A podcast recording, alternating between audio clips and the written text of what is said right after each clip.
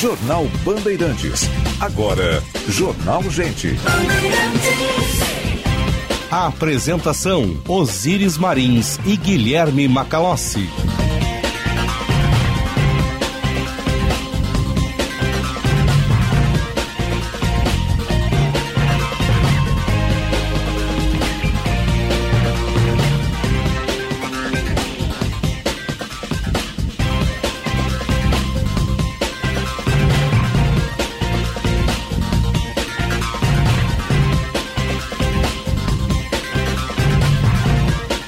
Sinal da Rádio Bandeirantes marcou 9 horas. Temperatura em Porto Alegre, 27 graus.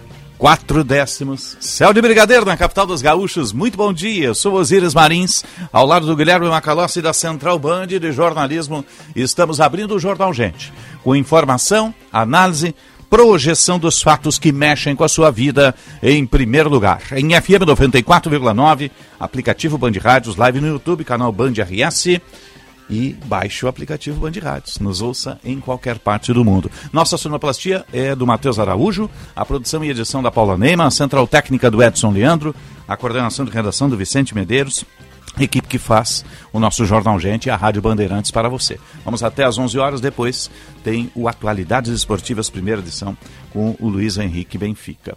Bom dia, seu Macalossi. Bom dia, Osíris. Bom dia ao público da Rádio Bandeirantes. Estava folhando aqui os jornais do centro do país e mais uma vez nós temos aí imagens estarrecedoras que brotam lá de Roraima, daquela comunidade Yanomami. Capa da Folha que não é param pancada, de surgir, né? Que não param de surgir de crianças que mostram esqueleto, raquíticas, desnutridas, adultos também, que não param de brotar nos postos de atendimento lá de Roraima e também no atendimento que está sendo feito agora. Inclusive a Força Aérea Brasileira jogou no local, na reserva Yanomami, uh, mantimentos e alimentação para serem distribuídos também. Né? Estão, o... Esse trabalho está sendo feito a partir de agora. Agora, as imagens são terríveis. Né? A capa da Folha de São Paulo é realmente impactante. A foto das crianças esquálidas parece a reprodução atualizada do, das cenas de horror dos campos de concentração. Eu ia falar isso. Auschwitz, Treblinka, né? Sobibor. E uh, o ministro da Justiça, o Flávio Dino, e é parte das suas competências. Né? Ele determinou que a Polícia Federal abra um inquérito para apurar se houve crime de genocídio na região. É. E há quem, nesse caso, defenda que é possível se enquadrar. Né? Seja por é, eventual omissão, seja por dolo eventual. Porque o que, que é o dolo eventual? É quando você toma uma série de medidas, ou você toma uma série de ações assumindo o risco de produzir o resultado.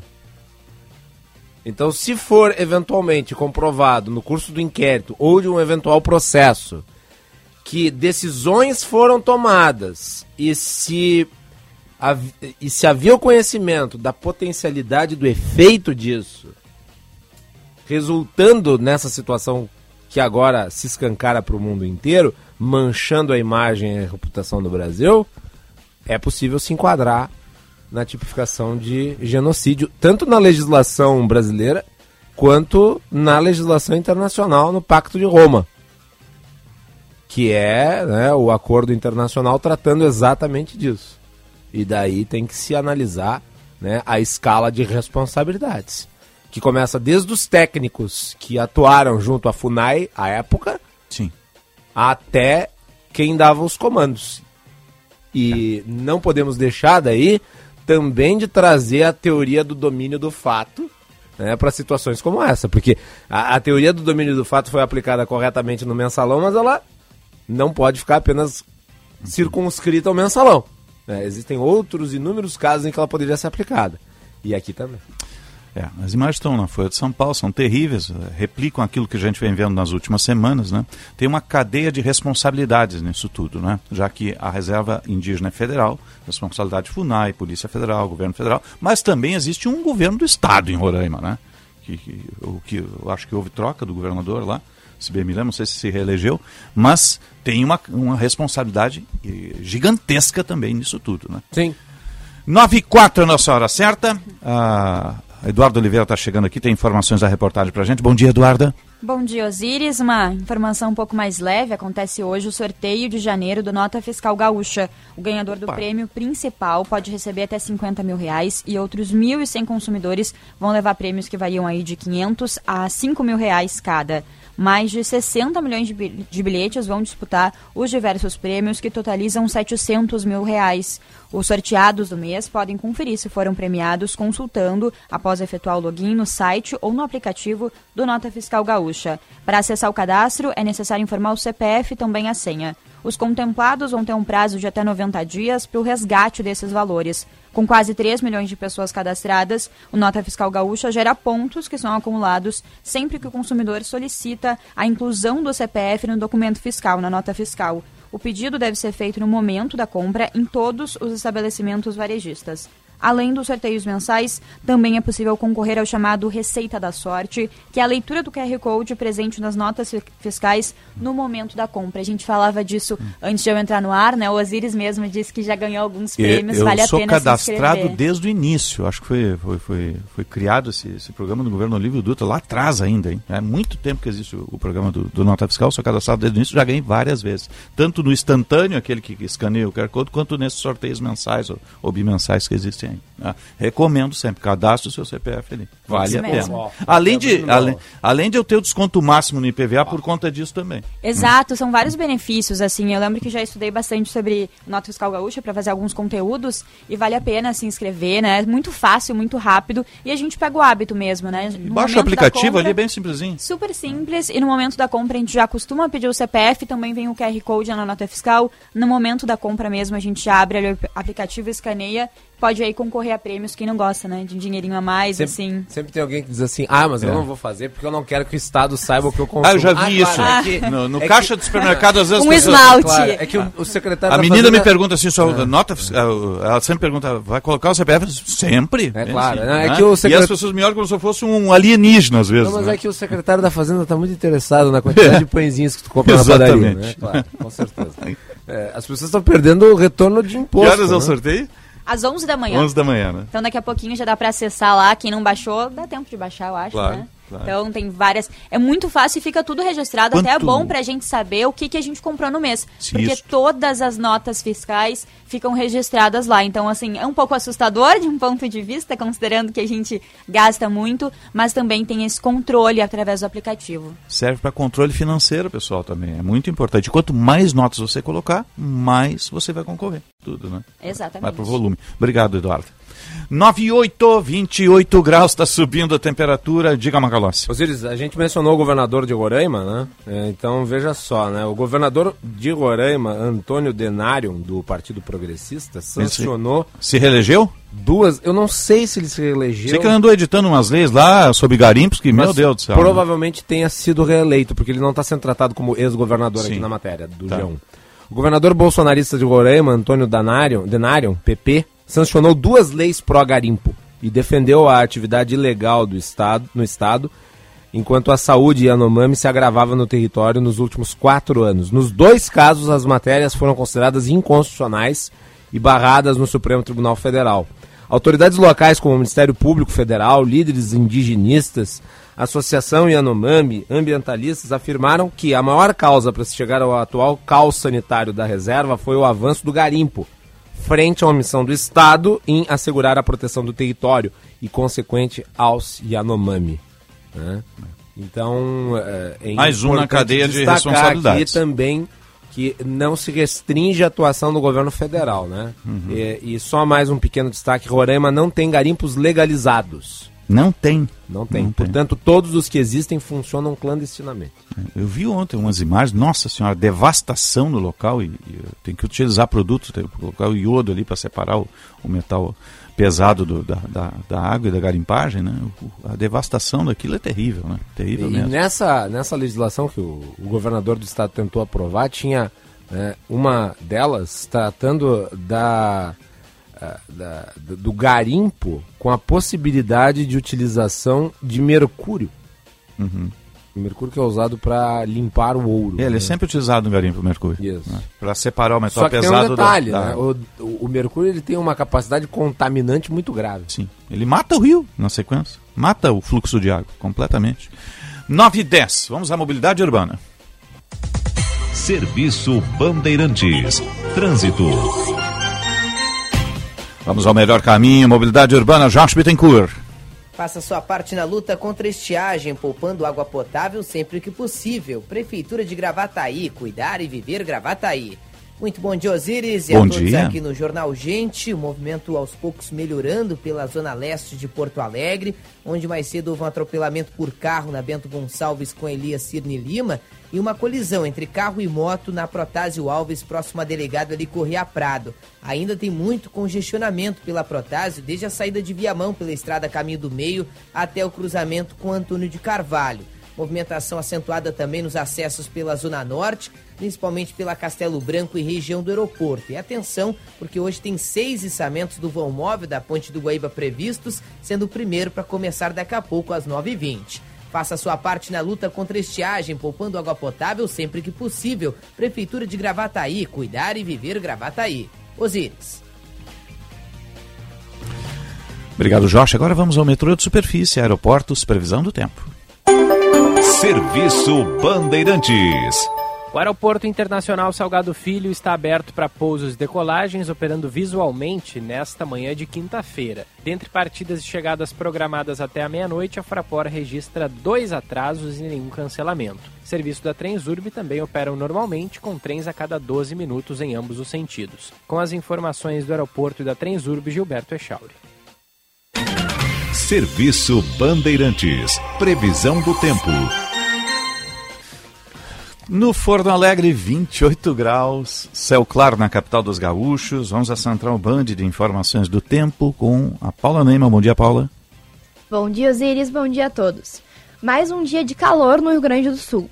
Em Porto Alegre, o céu está entre nuvens e há chances de chuvas ao anoitecer. As temperaturas por aqui chegarão aos 37 graus. No litoral, em Tramandaí, o céu está entre nuvens, mas o tempo ficará seco por lá. As temperaturas variam de 25 a 31 graus. Na região da fronteira, em Uruguaiana, há possibilidades de chuvas ao longo do dia, com temperaturas que variam de 26 a 39 graus. Na Serra Gaúcha, em Gramado, o dia começou com céu entre nuvens e há possibilidades de chuvas no final do dia, com temperaturas que variam de 18 a 32 graus. Da Central Band de Meteorologia, Paula Neyman. Obrigado, Paulo. Estamos no ar com o Jornal Gente para sim de bancários. Diga sim para quem defende você. Cremer 70 anos, o exercício ilegal da medicina é crime. Denuncie Cremer 70 anos, protegendo a boa medicina. Cicobi Crédito Capital, invista com os valores do cooperativismo em uma instituição com 20 anos de credibilidade. Cicobi Crédito Capital, faça parte. E Unimed Porto Alegre, aqui tem verão, aqui tem cuidado, aqui tem Unimed. Temperatura subindo, 28 graus. Quer fazer a aposta hoje da temperatura? Quanto chega às 11? Hein? Vai chegar a uns 30. 30? Tu acha que bate às 11 da manhã? Espero que sim. Então, abrimos aqui a 27.2, está 27.8. Né? Tá batendo Rápido, né? 28. Nós estamos subiu com rápido. 13 minutos de programa. 13 minutos. Então, vamos ver como é que vai seguir. Temos um, um céu claro na capital dos gaúchos hoje, né? A temperatura é sempre para Kia Stonic. O primeiro híbrido leve a chegar ao país, disponível à pronta entrega lá na Sun Motors com o comandante Jefferson Firsnall. Faça o test drive, apaixone-se. O Stonic não precisa de tomada, ele se auto-recarrega. Você tem o modo velejar, que é sensacional. Você vai só no elétrico, né? E, e, e vai, vai, vai compatibilizando o modo combustão e o modo, e o modo elétrico. É maravilhoso o Stonic, é híbrido. Futuro é híbrido, passa pela Kia, deixe o seu carro a combustão e saia de Stonic lá. Sempre um bom negócio com o comandante Jefferson Firsnall na Kia Sun Motors. E rede de saúde divina providência, excelência e soluções completas em saúde e bem-estar. A nossa hora certa, 9h14 para CDL Porto Alegre, sempre em movimento. Daqui a pouco a gente vai a Brasília, no estúdio avançado da capital federal, com o Rodrigo Orengo. Né? E o Brasília aí que tem reunião dos governadores, né, na sequência, amanhã, se bem me lembro, tem reunião dos governadores, fórum dos governadores com o presidente Lula. Né? Sim. Então, o, o, os governadores aí têm uma planilha, tem um, um, leque de pedidos para o governo federal. Agora uhum. começa, né? A, a, primeira reunião foi de solidariedade, em função daqueles, daqueles atos golpistas de 8 de janeiro, né? Sim. A segunda agora já traz a pauta dos governadores, que o item número um deve ser justamente a, a, a, recomposição daquilo que foi desonerado no governo anterior, né? Sim, porque é necessário que se lide com os golpistas, os golpistas de verdade, não aqueles que são chamados de golpe por conta de narrativa. Os golpistas de verdade. E ao mesmo tempo é necessário governar, olhar para o futuro. É, e nós ficamos durante quatro anos, Osíris, num hiato de relação de Brasília com os estados. Aliás, teve reunião durante o período da pandemia em que governador e presidente da república se xingaram no É meio de verdade. reunião. É verdade. Então eu espero que isso mude. Teve a primeira pega, reunião, pega do Dória com o Bolsonaro. a primeira horror reunião né, foi essa em relação ao 8 de janeiro. Esta segunda terá as demandas dos estados. Eu acho que a grande pauta para os estados é a compensação do ICMS. É, mas o governo. Que isso não conseguiu ainda se acertar em termos Isso não é líquido e certo também, né? Lembra da Lei Candir, né? Ficou no Lembro, papel, né? As é, recomposições quando- foram mínimas, né? Mas isso já. Nós, nós comentávamos aqui no jornal Gente, Osiris, desde a época em que no governo Bolsonaro se eh, estabeleceu isso através da PEC dos combustíveis. Nós dizíamos à época, para tentar diminuir o valor dos combustíveis, está se contratando um passivo judicial de dificílima solução. Isso foi legado pelo governo Lula e seria legado por qualquer governo que assumisse. E agora há a necessidade de se chegar a bom termo. Fato é que os estados e os municípios estão com perdas de arrecadação. Aqui no estado, se nós não tivermos as devidas compensações, tudo da Secretaria da Fazenda, teremos uma arrecadação menor em 4,4 bilhões de reais, o que pode levar a um déficit das contas públicas no estado. Então, o governo estadual, ele tem a necessidade de ter algum tipo de compensação imediata eh, em relação a essas perdas. E o, o Fórum de Governadores, me parece, vai tentar desenhar algo. O problema é que até agora só teve bateção de cabeça. E claro, cada estado também vai reivindicar investimentos estruturantes, principalmente na questão logística. O problema é que Osíris não tem muito dinheiro para nada. Né? E aí, o, o- tanto o Tesouro quanto o Ministério da Economia vão empurrar com a barriga, né? Aí que tá. Vão ficar empurrando, empurrando, empurrando. É o jogo político, não adianta, né? 9 e 17. Para sua empresa alcançar resultados ainda melhores, é necessário buscar alternativas, reinventar e movimentar o seu negócio. Nós, da CDL Porto Alegre, somos a sua parceria para essa jornada de novas oportunidades. Estimulamos relações, movimentamos informações, geramos dados e oferecemos soluções para transformar nossas associadas. Soluções capazes de tornar mais ágil, assertiva e segura a tomada de decisão em todas as fases do ciclo do seu negócio. Acesse o site cdlpua.com.br e saiba como gerar ainda melhores. CDL Porto Alegre, sempre em movimento. 9 e 18, você está ligado no Jornal Gente, informação, análise, projeção dos fatos. Jornal Gente. Para sua empresa alcançar resultados ainda melhores, é necessário buscar alternativas, reinventar e movimentar o seu negócio. Nós, da CDL Porto Alegre, somos a sua parceira para essa jornada de novas oportunidades. Estimulamos relações, movimentamos informações, geramos dados e oferecemos soluções para transformar nossas associadas. Acesse nosso site cdlpoa.com.br e saiba como gerar mais resultados. CDL Porto Alegre, sempre em movimento. Quem trabalha no agronegócio é sempre um otimista. Sabe como encarar os desafios porque pensa sempre positivo. A Estara está ao lado desse agricultor que busca resultados positivos, que sabe que a tecnologia faz toda a diferença para produzir mais e com sustentabilidade, que acredita na força da parceria e faz o Brasil ser mais positivo. E positivo é fazer com a Estara. Aqui no Cicobi, crédito capital, todo mundo cresce, é sensacional. Vem investimento, tudo acontece, volta benefício, estilo reverso. Todo mundo cresce, é sensacional. Aqui no Cicobi, crédito capital. São mais de 13 milhões em juros ao capital social. E você tem parte nisso.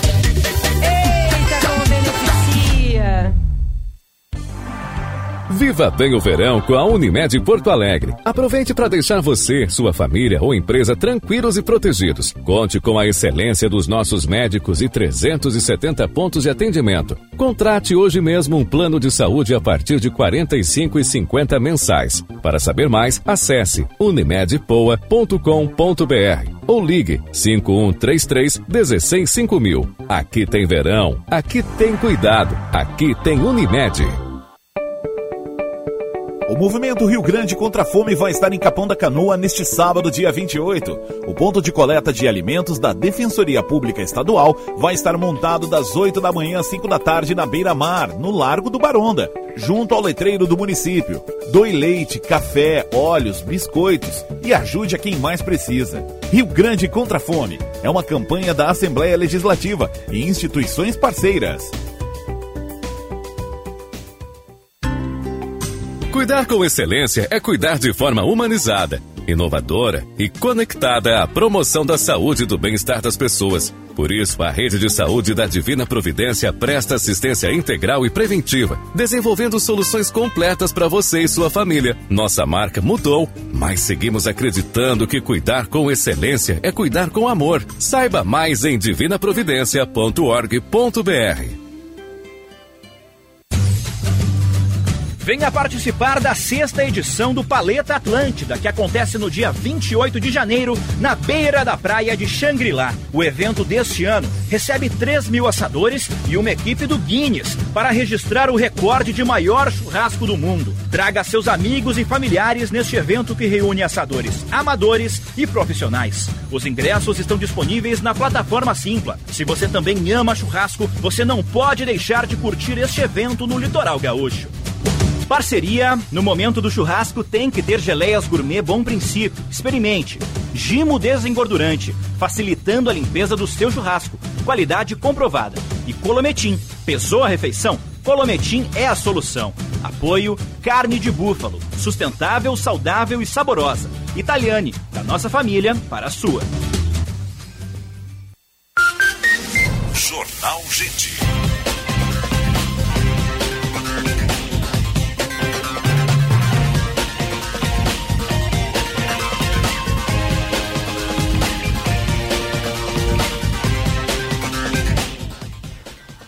Nove horas, 22 minutos. Temperatura em Porto Alegre, 28 graus. Você está ligado no Jornal Gente. Informação, análise e projeção dos fatos no ar para sim de bancários. Diga sim para quem defende você. Cremer 70 anos. O exercício ilegal da medicina é crime. Denuncie Cremer 70 anos. Protegendo a boa medicina.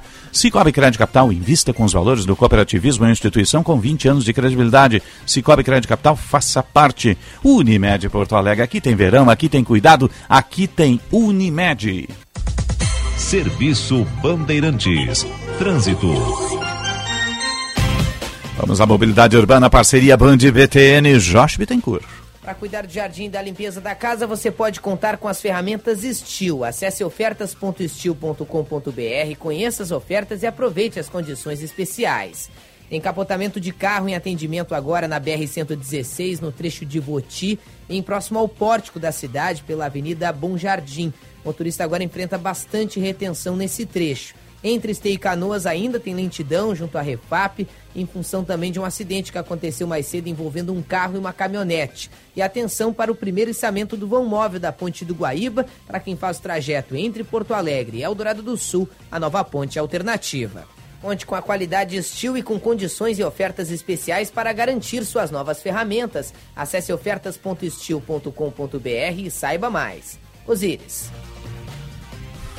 Obrigado, Josh. Temperatura 28 graus, 4 décimos. Temperatura para Kia Stone, que o primeiro híbrido deve chegar ao país. Não precisa de tomada, conjuga o motor a combustão com as baterias elétricas. Está disponível a pronta entrega lá na Sun Motors, com o comandante Jefferson Firsnall. E rede de saúde divina providência, excelência e soluções completas em saúde e bem-estar. Vamos à Conexão Brasília.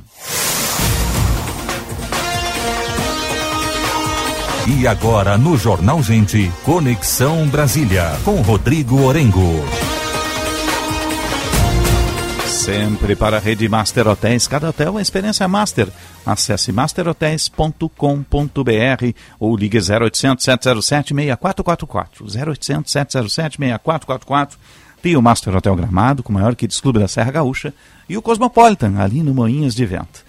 E sim de Lojas Porto Alegre, é 85 anos a melhor solução para o seu negócio. Não perca tempo, associe-se. Sim de Lojas Porto Alegre. Bom dia Brasília, bom dia Orengo. Muito bom dia, Osíris. Bom dia a todos. dia. E um dia de desdobramentos após novas imagens do dia 8, daquele domingo de invasões, imagens divulgadas pelo Supremo Tribunal Federal que são impressionantes e mostram a Polícia Militar, que tinha uma contenção ali em frente ao Supremo, simplesmente abrindo mão de uma posição de contenção. Os policiais que estavam ali entram em viaturas, aliás, um Centurion, que é aquele veículo lá que tem aquele jato d'água que foi anunciado com estardalhaço aqui em Brasília, não foi utilizado, ficou parado ali no meio da via e os manifestantes entraram normalmente. O que acontece a partir da divulgação dessas imagens? Primeiro, adiamento daquele relatório da equipe de transição, um relatório que vai apontar de forma cronológica o que aconteceu, por que realmente demorou aí e por que tivemos acesso fácil dos manifestantes. Então, é um relatório que vai ser apresentado marcando o fim da intervenção aqui em Brasília, já com o secretário de Segurança anunciado, informação que antecipamos aqui, secretário Sandro Avelar. Vai ter um trabalho muito árduo pela frente de conquistar a confiança da tropa. É, há um desgaste muito grande, mas ele vai ter pouquíssimo tempo de trabalho aí, porque ele vai ter que apresentar um plano de segurança robusto para a volta do Congresso Nacional na semana que vem, posse dos novos parlamentares e também a volta do Supremo Tribunal Federal. Com certeza teremos um amplo e grande esquema de segurança, aliás, desde as manifestações. O efetivo aqui de segurança da esplanada, ele é muito grande e notado aí muita gente com quem falamos é, percebem que, olha, é um esquema nunca antes visto. Né? Então, o que se espera é que esse esquema robusto permaneça e que essas falhas sejam apontadas. Agora, Zuris, olhando as imagens, realmente, elas chamam muito a atenção, porque tinha ali uma linha de contenção, aí os manifestantes vão chegando aos poucos, simplesmente essa linha é desfeita, os policiais entram numa viatura, né, entram em ônibus ali, entram e saem em comboio e abrindo caminho para os manifestantes. Né? Então, o relatório da intervenção vai apontar por que houve isso, por que os policiais saíram dessa posição, foram chamados para outra, tinha necessidade ou houve mesmo omissão, negligência, leniência. Aliás, leniência eu ouvi de um ministro da alta cúpula ontem, conversando com o ministro, me falou o seguinte: a entrada de manifestantes no QG foi uma leniência grande ali das autoridades que controlam aquela área. E por quê? Porque os, os, manifestantes acampados entrando no QG, o governo do Distrito Federal não tinha mais ali uma atribuição porque estava na alçada do exército, do comando. Isso trouxe um grande desgaste para a força que a gente está vendo até agora. E o relatório da intervenção vai apontar, inclusive, um aumento repentino é, e muito grande de manifestantes entrando no QG na sexta e no sábado, véspera da manifestação. Então, a gente vai ver desdobramentos ainda ao longo do dia, é, vai ser um dia focado nessas novas imagens, para amanhã, aí sim, apresentar esse relatório pormenorizado, apresentando aí o fato cronológico, o que, que aconteceu, o que, que deixou de ser feito, até para que falhas como essas não sejam repetidas. A gente está de olho e volta com mais informações. Um grande abraço. Obrigado, Orengo. Estúdio Avançado, Capital Federal, trazendo as informações, a atualização. Realmente, essas imagens aí, agora, imagens brutas, divulgadas, né, do comportamento da tropa naquele 8 de janeiro, meu Deus, né, não para de surgir. E tudo muito estranho, né? Inclusive, eles tinham ali na rampa os carros de combate, aquele, os carros, aqueles que repelem uh, manifestações com jatos d'água. Uhum. E não foram usados. Em momento algum. Né? Sabe um maluco isso. Porque me parece. E aí vem um carro, claro. vem um carro onde sai um oficial de capacete e dá uma ordem para aquele povo recuar, para aquele pessoal, para aquela tropa recuar. Ele dá uma ordem, dá várias ordens ali. É, é bem, bem o nítido que isso. fica muito claro, e isso está ficando né, muito evidente pelo concatenar dos fatos, é que houve ali uma orientação específica para que se permitisse que a, a, a manifestação ela chegasse onde chegou. Desde o início, né, com os oficiais conduzindo né, os manifestantes até o local, e depois daí então o recuo da tropa, muitas vezes inclusive com a ação de militares impedindo que policiais fizessem a proteção dos prédios. É, nós estamos diante de um cenário, esse que se evidenciou no dia 8 de janeiro, em que a omissão foi deliberada, em que a omissão foi calculada. Nós tínhamos, à época, um secretário de Segurança Pública que estava evadido do Brasil. E foi divulgado o áudio, né? Do comando ali entre o responsável pela segurança imediata na esplanada e o governador. Dizendo que estava tudo tranquilo, tudo muito pacífico. Sim, ele foi Uma hora depois, É. a destruição Pum, se explodiu. instaurou, né? Explodiu. E daí nós vimos o que vimos. É. Ah, ele deixou o comando com o segundo dele, né? Que nem a tropa sabia quem era, eu acho. Pois é. Que era o, o segundo, o subsecretário, no caso, de segurança à época, né? E é curioso notar, né, que o secretário permaneceu em silêncio no seu primeiro depoimento. É, depois franqueou seu celular para mostrar as mensagens que ele tinha trocado com o titular da pasta. Né? Já que o titular estava nos Estados Unidos naquela oportunidade. Até mesmo para tentar se absolver do, do grosso da acusação ali de leniência. Né? 9h30, 28 graus a temperatura em Porto Alegre. Você está ligado no Jornal Gente, informação, análise projeção dos fatos. Amanhã a gente tem uma cobertura especial, né? que marca justamente os 10 anos da tragédia da Boate Kiss. Né? Nós teremos os nossos repórteres deslocados lá para, para Santa Maria, o Jean Costa, o Matheus Goulart, o, o Eduardo Carvalho, né? fazendo ampla cobertura nas rádios, a Band News, a Rádio Bandeirantes, também a nossa Band TV. Que é uma cobertura que nenhum de nós gostaríamos de fazer, mas infelizmente, né, depois do ocorrido lá, 10 anos que se passaram, nós temos a, essas homenagens serão feitas, aliás, já começaram ontem, né, com cartazes que foram colocados, com frases, né, a Cidade mostrou, e, e as famílias mobilizadas, né, então tem uma série de nuances ainda que, que vão ser mostradas nesses 10 anos da, da tragédia da Boate Kiss. Né. E ao longo desta semana a gente vai reproduzindo as matérias, as matérias especiais do Jean Costa, né. Nós temos hoje a terceira matéria, né? Quarta matéria. Quarta né? matéria. Quarta matéria. Quarto episódio do, da tragédia da Boate Kiss. Ontem foi a, a questão legal da, da, da lei que foi construída a partir da, da tragédia, né? A, a lei do, do, dos PPCIs e outras regulações mais, depois flexibilizadas. Hoje nós temos também mais um capítulo a, a ser abordado nesses 10 anos da tragédia da Boate Kiss. Reportagem especial na voz do Jean Costa. Reportagem especial.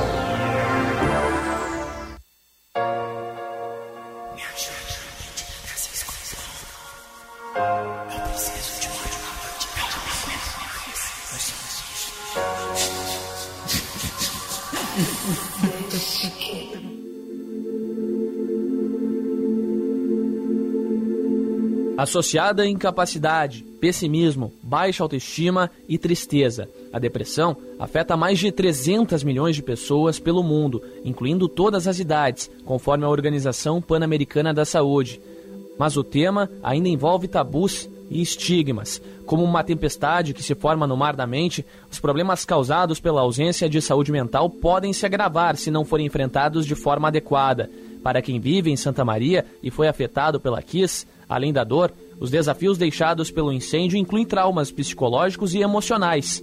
Muitos sofreram com transtornos de estresse pós-traumático, que incluem flashbacks e pesadelos, além de evitarem lugares e situações relacionadas à tragédia. Naquela madrugada de 27 de janeiro, os telefones dos jovens chamavam a todo instante, celulares a tocar estridentemente em meio às vítimas inertes. Sem qualquer informação, pessoas ligavam desesperadas para amigos e parentes, de maneira a se assegurar de que estes não estavam dentro da boate em chamas. Mães e pais aflitos aguardavam do outro lado da linha, mas ninguém atendia. Uma, duas, três, mais de 130 chamadas sem respostas. Sem o oi, estou bem, tão aguardado por aqueles que viam pela TV ou nas ruas a fumaça escalar o prédio e a tomar os céus de uma Santa Maria paralisada.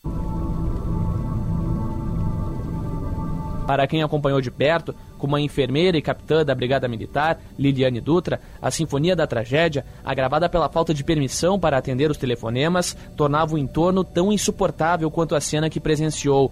O impacto do que viu naquela data nunca saiu da cabeça e, mesmo 10 anos depois, ainda afeta a saúde mental dos profissionais presentes na cobertura. Liliane conta que remodelou sua vida por completo, não apenas pelo impacto sofrido, e sim para ajudar os colegas envolvidos nos serviços de socorro às vítimas da Kiss. Eu fiz psicoterapia, mas eu pagando né, o tempo inteiro. Eu fiquei junto com os meus colegas até conseguir que eles melhorassem. E daí a gente montou com psicólogas e assistentes sociais esse grupo de apoio. Muitos deles ficaram com questões de, de doenças crônicas, né, por inalação de cianeto. Muitos ficaram fazendo tratamento psiquiátrico, psicológico. A gente teve internações, teve tentativas de suicídio de profissionais por um não entendimento da incapacidade de salvar, né. Após o incêndio, os parentes criaram a Associação dos Familiares de Vítimas e Sobreviventes da Tragédia de Santa Maria, como forma de disponibilizar apoio psicológico aos afetados. Além de familiares, profissionais de saúde, segurança e resgate, jornalistas que participaram da cobertura também tiveram que procurar acompanhamento psicológico devido aos traumas relacionados. A cobertura jornalística imediata foi realizada por veículos locais, mas repórteres e âncoras de todos os lugares foram enviados à cidade gaúcha. Renato Oliveira, repórter de uma das rádios do município, foi o primeiro da imprensa a chegar ao local do incêndio. Em 30 anos de carreira, ele nunca viu cenas próximas do que registrou durante aquela madrugada. O impacto em seu emocional o transformou como profissional. Nós, jornalistas, né, sempre estamos sujeitos a, a, diversas emoções, mas tem emoções que são diferenciadas, né? Essa aí foi uma emoção diferenciada, chocou bastante. E isso, lógico, marca e jamais esquecerei esses momentos, principalmente quando chegamos lá em frente à boate, mas no momento que chegavam ali a irmã, o pai, a mãe, o amigo se debruçava em cima do caixão, daí terminou, né? A gente fica emocionado, vai às para prestar assistência aos sobreviventes, familiares e envolvidos no incêndio, dois atendimentos especializados foram criados pela Prefeitura e por um dos hospitais do município. O primeiro deles, o Santa Maria Acolhe, serviço psicossocial implantado pela Prefeitura semanas após a tragédia, e outro, multiprofissional, nomeado como Centro Integrado de Atenção às Vítimas de Acidentes, projeto que foi desenvolvido pelo Departamento de Neuropsiquiatria do Hospital Universitário de Santa Maria. Ambos viraram referência nacional em atenção pós-traumática. O médico Vitor Calegaro, membro do CIAVA e especialista no atendimento, conta que muitas das vítimas sobreviventes sentiram dificuldades em suas vidas pessoais e profissionais devido às lesões físicas, como queimaduras, fraturas, amputações e limitações pulmonares, assim como no aspecto mental. O médico aponta que, mesmo com o surgimento dos programas assistenciais fundamentais para a melhora da população, o sistema de saúde ainda enfrenta muita dificuldade para dar o suporte necessário ao público. Muito empenho houve para que ninguém ficasse sem atendimento. Não foi esse o maior problema desses anos aí pós-KISS. É um problema enfrentado foi a questão de os pacientes conseguirem acesso a medicações. Então tinha atendimento, atendimento especializado, não somente na psiquiatria, mas em outras áreas. Só que a medicação não era disponível. A saúde mental, ela é muito precária, principalmente no sistema público, mas não se limita só ao sistema. Isso é um problema no mundo inteiro, independente da riqueza do país. Uma década se passou, mas ainda é comum encontrar quem se recorda do dia e do momento em que soube do incêndio. Amanhã, do dia 27 de janeiro de 2013, um domingo abafado de verão, marcará os 285 mil habitantes de Santa Maria para sempre. O aprendizado da cidade no tratamento de situações de dor e trauma é reconhecido e foi empregado nas emergências de município Ariana, em Minas Gerais, e Chapecó, em Santa Catarina, locais que também foram marcados por tragédia como o rompimento de uma barragem de rejeitos e a queda de um avião.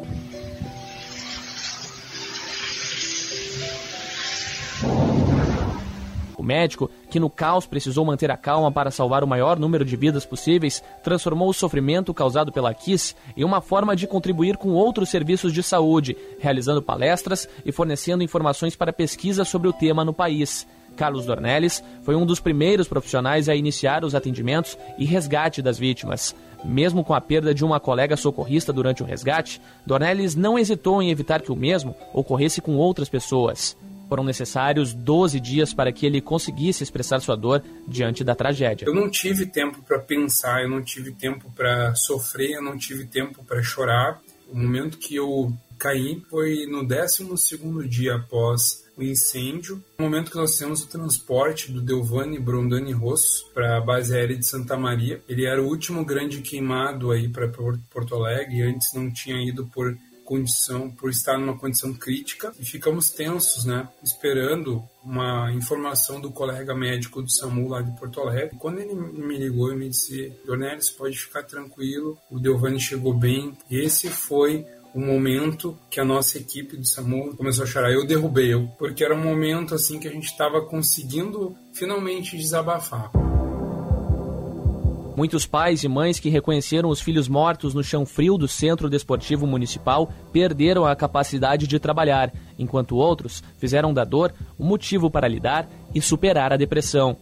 Alguns familiares passaram a fazer uso contínuo de remédios, enquanto outros caíram no alcoolismo ou passaram a sofrer de doenças mentais, e pelo menos cinco faleceram posteriormente devido a problemas de saúde. Casais se separaram depois que um dos dois desencontrou-se de si mesmo e profissionais abdicaram de suas atividades por conta do sofrimento. Uma parcela das mães se ausentou da vida. Mesmo aquelas com outros filhos não foram capazes de se dedicar a eles da mesma maneira. Mas a vida em Santa Maria continuou, com amigos de vítimas e sobreviventes, criando movimentos como o KISS, que não se repita, em 2014, para combater a cultura do esquecimento, mantendo viva a memória daqueles que perderam a vida no incêndio da boate.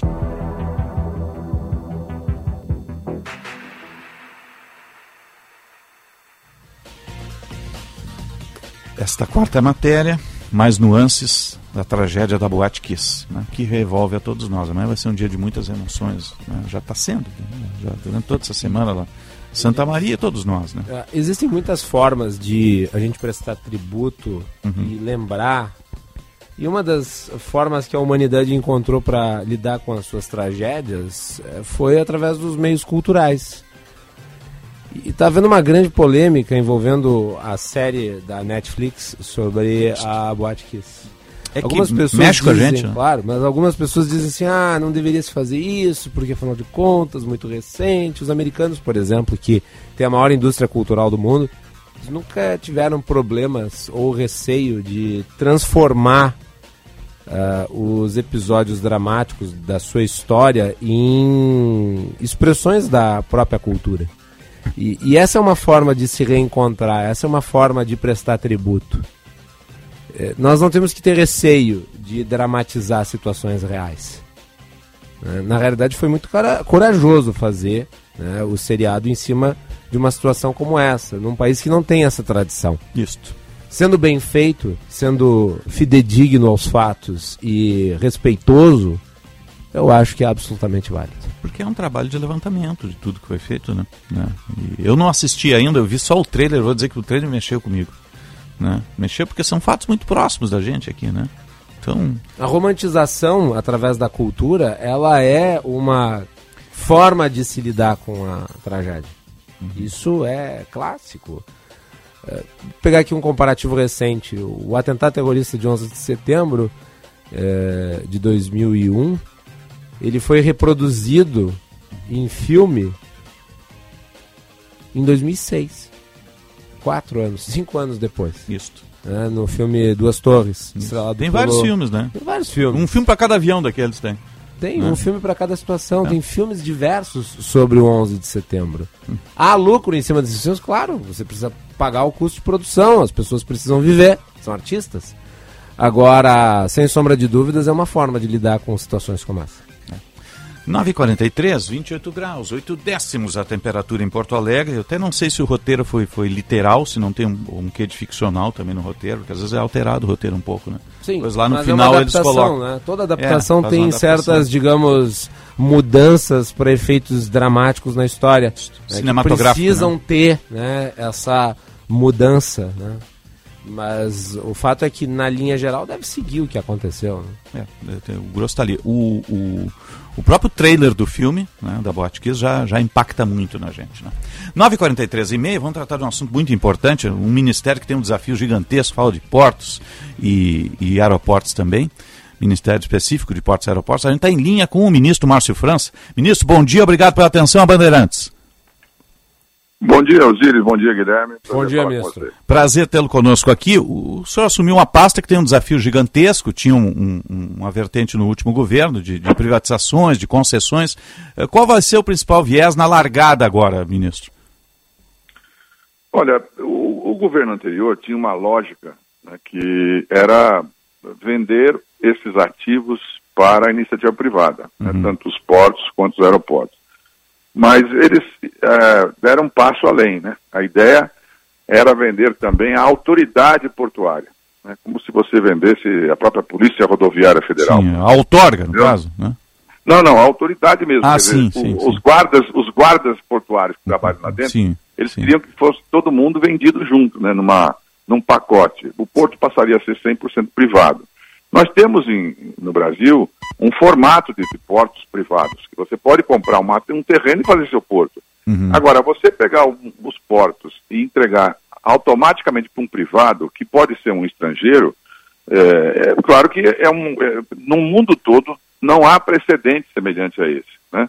Eles conseguiram fazer só um caso, que é o de Vitória do Espírito Santo, e assinaram correndo lá no final do ano, e Santos estava montado para ser o segundo grande porto que eles iam fazer assim. Nós eh, paralisamos esse processo, nós concordamos que as concessões sejam feitas para os terminais portuários. Agora, a autoridade tem que se manter pública. Porque como é que eu posso ter, por exemplo, um grande exportador de minério brasileiro eh, que exporta por um porto desse tipo, e se por acaso ganhar a concorrência do porto privado, um adversário dele de outro país, né? Você não pode ter uma, essa circunstância. Só há um caso no mundo que foi feito isso, foi na Austrália, e acabou que subiu 100% todos os preços, praticamente, de todos os produtos, em função dessa questão da, da privatização. Então, nós suspendemos esse processo. Eh, com relação a aeroportos, foi feito uma outra modelagem. Já vem de algum tempo, passando os aeroportos para os privados. Alguns desses concessionários acertaram, quer dizer, conseguiram dar conta. Outros tiveram dificuldades. Então, Campinas teve dificuldades, né, ministro? Acho que Viracopos. Campinas, Né? Santo Antônio da Amarante, no Rio Grande do Norte, eh, e, o, e o Galeão, no Rio de Janeiro. Ah. Os três, estão, as, as empresas que venceram as concorrências eram sete lotes. Essas três empresas estão devolvendo os, aer- os aeroportos que não querem mais os aeroportos. E aí cria um segundo problema, porque, claro, é, quando eles devolvem, é, você não, para você entrar lá de volta, você tem que indenizá-los pelo aporte que eles colocaram lá dentro.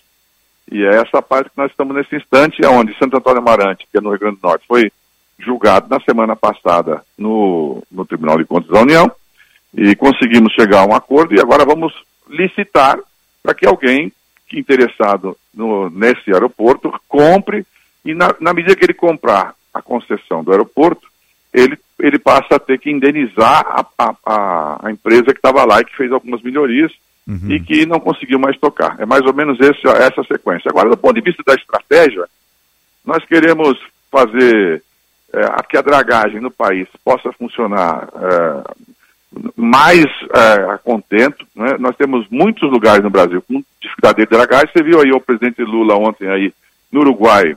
Um dos assuntos foi esse, né? Porque para que a gente possa fazer a ligação do, do Uruguai, é, Lagoa Mirim, é, você não consegue mais passar pela Lagoa Mirim com o arroz do Uruguai, porque não tem a dragagem adequada na lagoa na parte do Brasil.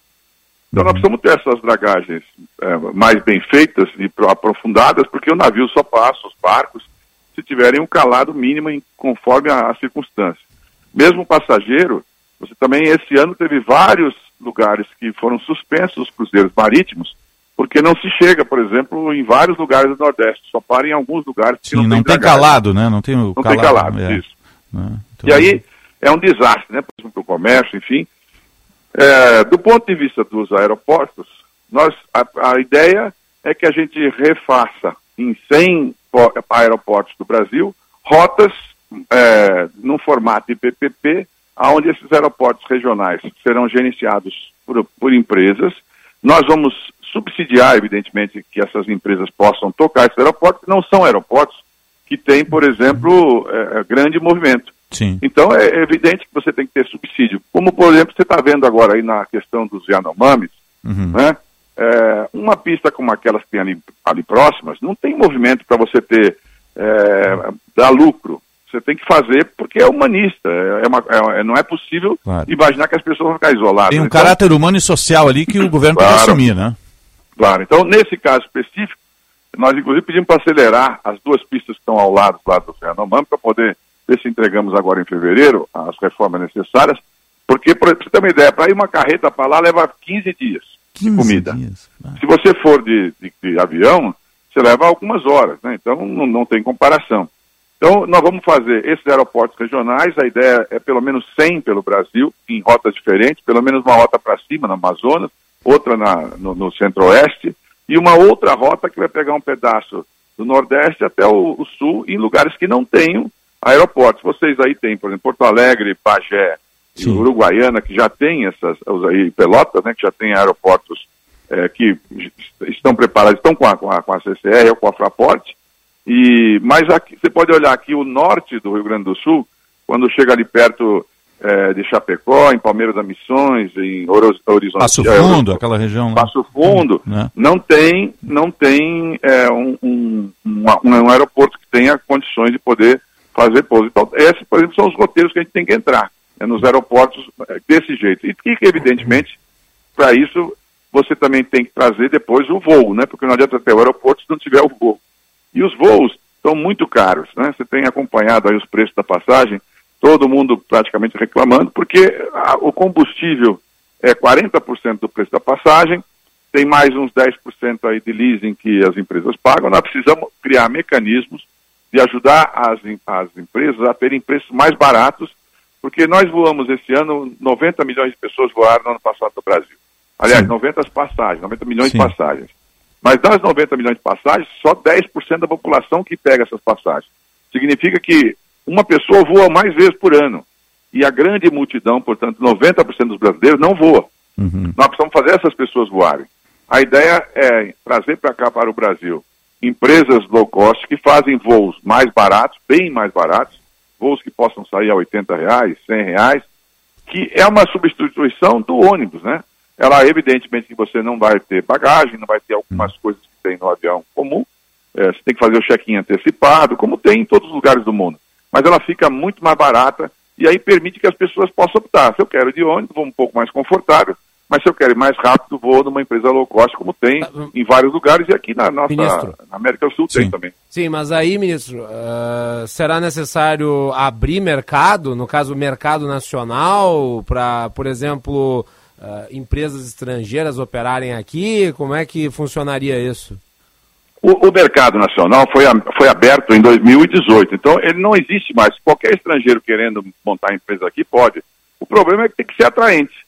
Por exemplo, esses dias a Câmara vai votar agora, o Congresso, uma regra que os deputados haviam feito de que é obrigatório a empresa carregar a bagagem.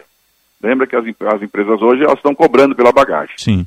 Se você obrigar a, a, a bagagem junto, aí é claro que as low cost já não vêm, porque elas só trabalham sem bagagem. Se você quiser pagar bagagem, custa quase um outro preço de passagem no caso das low cost. Né? Então, assim, é, é- é preciso que a gente popularize a aviação, é, porque as pessoas, quando você chega com um aeroporto numa região, ou quando você chega com um avião de carreira, e nesse ponto algumas empresas brasileiras já estão se adaptando. Por exemplo, a Azul tem feito voos com aviões menores, aviões de nove lugares do Caravan, aviões de 30 lugares. Isso, você, você chegar numa região que não tem avião, um avião de, de carreira, seja duas vezes por semana, três vezes por semana, é uma mudança completa na vida das pessoas. Né? A pessoa sabe que está integrada ao restante do mundo. E para isso, nem que seja necessário que a gente ajude, nós queremos ajudar, porque esse, roteiro dos aeroportos regionais, que em todos os lugares do mundo tem, é, costuma ter algum tipo de ajuda do governo. Porque se ela não for inicialmente autossuficiente, subsidia para que ela possa ser autossuficiente. No, depois as pessoas vão pegar o hábito, ou vai melhorar a condição financeira, as pessoas vão passar a pegar seu voo. Quando, quando passa para avião maior, aí já dá para você ter lucratividade. Ministro- Uma, uma empresa. Pois não. Não, eu ia lhe perguntar, o senhor tinha mencionado a autoridade portuária, e, e nós temos um, um gargalo gigantesco no Brasil referente a, a portos, eh, expansão das nossas fronteiras comerciais e do recebimento de produtos. E, e daí eu lhe pergunto aqui para uma questão específica do Rio Grande do Sul, existe um debate muito grande e, e muita gente se mobilizando em favor da construção de um porto em Rondinha, aqui no litoral gaúcho. Eh, Eu lhe pergunto, o governo federal, ah, como é que vê a, a possibilidade de começar esse processo efetivamente nesse período de próximos quatro anos aqui para o Estado? Olha, todas as propostas que surgem, ontem mesmo tive, por exemplo, com a governadora do Rio Grande do Norte, e ela me trouxe uma proposta de um novo porto sem ser o de Natal.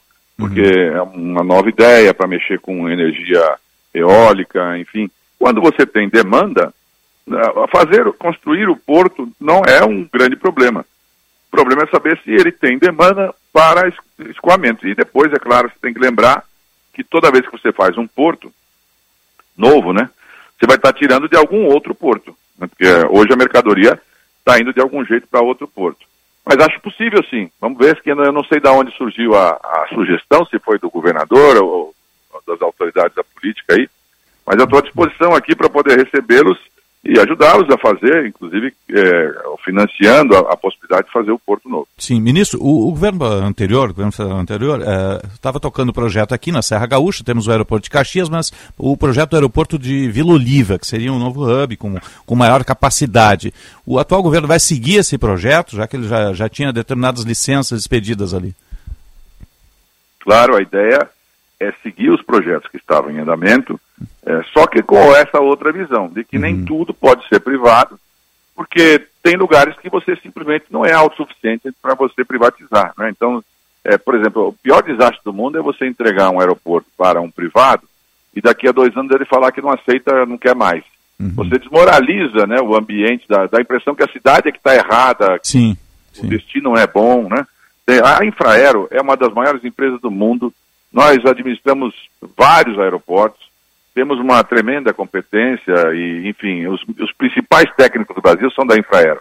Nós vamos reforçar a Infraero para que ela possa ter, ela já tem hoje 5 mil funcionários e nós temos condições de poder atender em qualquer lugar por um período até que você tenha é, capacidade de, de passageiros que você possa permitir, então, aí, eventualmente, passar a outorga para algum outro privado, né? Ah, Eu ministro- só queria repetir, o, o, o porto que você falou, aquele porto, é em, em- em qual cidade que é? Rondinha. E Ondinhas fica onde, exatamente? Fica aqui próximo a Arroio do Sal. Fica É, litoral. Litoral gaúcho, litoral, Mas, mais pro é mais norte do litoral para estado. Tramandaí para Tramandaí, ali assim por perto? Mais pro norte do estado. Mais para norte, tá. É, Ministro, deixa eu aproveitar e perguntar sobre investimentos em rodovias. É, o governo Eduardo Leite, no, no último período, antes do segundo mandato, é, ele chegou a enviar aqui para a Assembleia Legislativa do Estado do Rio Grande do Sul um, um projeto que estabelecia uma série de recursos que seriam aportados do Estado, aqui do Estado do Rio Grande do Sul, em ah, rodovias federais em que há ah, um déficit de investimento, há um gargalo estrutural, um problema logístico. Por exemplo, a BR-116, ah, na região metropolitana, onde há uma quantidade, um fluxo gigantesco de trânsito e há congestionamentos frequentes na área. Uh, e acabou sendo rejeitado aqui pela Assembleia Legislativa. Uma tentativa de né, alocar recursos numa área em áreas sensíveis. E, e isso levantou críticas em relação à atuação do governo federal, porque afinal de contas é competência do governo federal. O- já um mapeamento sobre uh, pontos uh, necessários para investimentos no Estado que possam ser eventualmente cobertos com recursos federais para evitar esse tipo de situação? Olha, o presidente Lula, eh, você se recorda que nós fizemos aquela aprovação da PEC de emergência lá, que era, faltava 150 bilhões, enfim, os parlamentares aprovaram. E com esse retorno do recurso, a gente conseguiu realocar recursos no orçamento federal, porque o Bolsonaro havia tirado praticamente os recursos de todos os lugares. Para a hidrovia, por exemplo, no Brasil, que nós temos em andamento, eh, tinham deixado 400 mil reais, para você ter uma ideia, para o Brasil inteiro. Eh, nós colocamos agora de volta 450 milhões de reais. Então, eh, eles tinham feito uma coisa meio irresponsável, puxando tudo para criar superávit primário lá na, na questão do Guedes. E do ponto de vista das obras, sim, tenho certeza que se é rodovia, é, está aqui na pasta de transportes, que, que não é a que eu comando, que é portos e aeroportos. Sim, Mas sim. certamente o, o ministro Renan deve ter recursos para fazer cap, porque a- o presidente Lula pediu, determinou, que esses primeiros 90 dias fossem só para tocar as obras que estão de emergência em andamento ou licitadas. Para depois nós começarmos aquelas que nós vamos eventualmente começar novas, né? ou seja, terminar o que está para trás. Né? Uhum. Eu não sei se essa, essa parte da, da, da BR-116 já está em, eh, em licitação, foi feita a licitação. Mas eu vou consultar para vocês, depois peço minha assessoria informar. aí. É, é, parte dessa obra está sendo tocada pelo Exército, até pela engenharia do Exército, em direção à É. Zona Sul aqui do, do, do estado. Mas desse jeito é difícil. Assim. O Exército tem várias funções, acho que numa emergência, Uhum. acho que é importante que eles façam. Mas, sinceramente, o governo federal arrecada, né? Ele tem que, ele tem que construir, ele que contrata empresa para fazer isso, né? Porque você não pode pedir para alguém que não é um- uma pessoa especializada nesse assunto, o exército pode quebrar um galho de um lado, numa emergência, como agora no caso dos Yanomamis. Mas para fazer o exército virar uma empreiteira, não tem sentido, né? Porque aí é, é, é, você, você quebra até a, a liturgia da função de um do- dos, Das dos homens do exército, né? A liturgia deles. Eles não são pedreiros, né? Eles são, eles são é, homens da, da segurança nacional. Qual, que é, qual que é o orçamento da sua pasta para 2023? 1 bilhão 600 e poucos milhões, e, mas as estatais, elas têm orçamento separado, por exemplo, a Infraero, entendeu? Os pods, cada companhia DOCA tem, seu orçamento, e o fundo da Marinha Mercante, que está aqui no Ministério, tem sete e poucos bilhões num assunto que interessa muito ao Rio Grande do Sul, que é a volta da- da- das construções eh, navais, né? Sim. Nós temos muito interesse em voltar às construções navais, vocês têm aí alguns equipamentos... Já tivemos o grande porto de Rio Grande aqui com mais de 3 mil postos de trabalho, né? Pois é, o, o- o estaleiro do Rio Grande é, é um dos principais, né? nós temos muito interesse que ele volte a funcionar, né? as estruturas estão todas montadas, quer dizer, boa parte, vocês têm um milhão de metros quadrados aí nesse estaleiro, um caixa com 360 metros de comprimento, calado de 13 metros, enfim. Sim, tem é um equipamentos, equipamentos, guindastes, está tudo lá, né? Tudo aquilo que foi investido da outra vez e parou, Uhum. É, agora não precisa investir de novo, compreende? É só dar a ordem de serviço e a Petrobras vai encomendar vários novos. É, é, é isso que eu queria chegar. Você acha possível que a Petrobras retorne essas encomendas de, de- de terminais para serem construídos ali? Acho muito possível. Nós vamos. É, é uma possibilidade de você gerar 20 mil empregos muito rapidamente, porque são empregos, inclusive, bem remunerados, para você fazer a- as- os, os equipamentos. Tá, é, Por exemplo, nós já temos contratações feitas com empresas estrangeiras pela Petrobras, só que o presidente Lula voltou a falar, se você pegar na, na, nas entrevistas, vão ver, que ele fala que ele quer voltar a ter aquela obrigatoriedade dos 25% é, de construção nacional. Mas não é mais caro daí, ministro? Depende do que você chama de caro, né? Por exemplo, é, é- é- pode até que no começo a, a adaptação ser mais cara, mas o emprego é gerado aqui, né? É, não na China, né? Pois é. Agora, por exemplo, nesse caso, cada vez que você põe é, um P84, P85, que dá 180 mil barris, se você colocar 25% disso aí construído aqui no Brasil, são 5,3 bilhões para você fazer isso. Isso gera na veia eh, esses 20 mil empregos. Quer dizer, faz uma diferença enorme. E, e lembre, né? Aquele, aquela, aquele sofisma que falava, ah, mas isso aí acaba sendo mais caro. A parte que era mais cara, nós fizemos do outro governo, que foi construir essas estruturas. Igual essa aí do, do Rio Grande, tem outras estruturas no Brasil que estão absolutamente paradas. Mas elas estão é, mantidas e, e os funcionários que, que, que foram preparados para o exercício dessa função estão lá, às vezes desempregados, às vezes colocados em outros assuntos. né? Então, é possível fazer vários outros produtos. Isso muda completamente a, a, a- a nossa lógica e, e é uma, e é uma obra que você, é, digamos, o que tinha que afetar já afetou, né? Porque não tem mais construção para fazer. Ah, ministro, uma perguntinha aqui sobre a indústria naval. O senhor considera que a Lava Jato destruiu a indústria naval brasileira? Foi muito ruim, né? Porque o, o que acontece é que no, no início todo mundo achava que a Lava Jato estava cumprindo um papel importante, enfim. Mas aquela história da pessoa se apaixonar por uma causa e, e não, e não perceber que às vezes a paixão eh, atrapalha.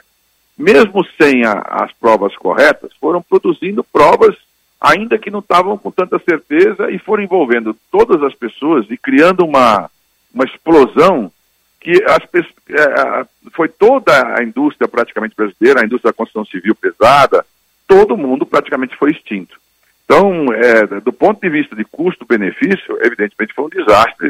O processo da Lava Jato criou um problema gravíssimo e, e- e, na minha visão, com muitos exageros. Podia ter feito, se fosse um bom profissional, tinha feito mais cirurgicamente, punha alguém para fazer o exemplo, pegava exatamente quem estava no processo de corrupção e, e, não atingiria, por exemplo, a própria empresa.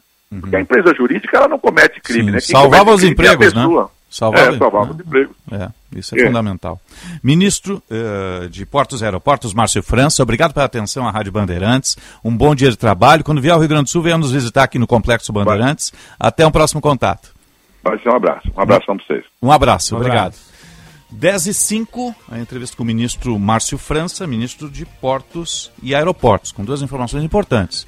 Retomada do polo naval de Rio Grande, minha terra, né, que no auge chegou a ter 15, 16 mil empregos lá, no auge. E eh, manutenção do projeto do aeroporto de Vila Oliva. Né? E eu acho que vai estudar esse de Rondinha aí que a gente tem aqui como Porto de Arroio do Sal, que é um projeto que tem ali, né? Uhum. Mas são duas informações importantes. Retomada do polo naval né, de Rio Grande e manutenção do projeto do aeroporto de Vila Oliva. São duas obras importantes aqui para o Estado. Além do que das, da manutenção e obras de aeroportos regionais, agora com foco lá na região norte também, Passo Fundo e outras, né? Sim, necessário, né? Interligar o país Exatamente. através de ah, aeroportos. Na Europa tem esses voos low cost. Estados né? Unidos tem esse modelo, né? Estados Unidos também tem. Você É. vai do lado pro outro de É, avião. De avião.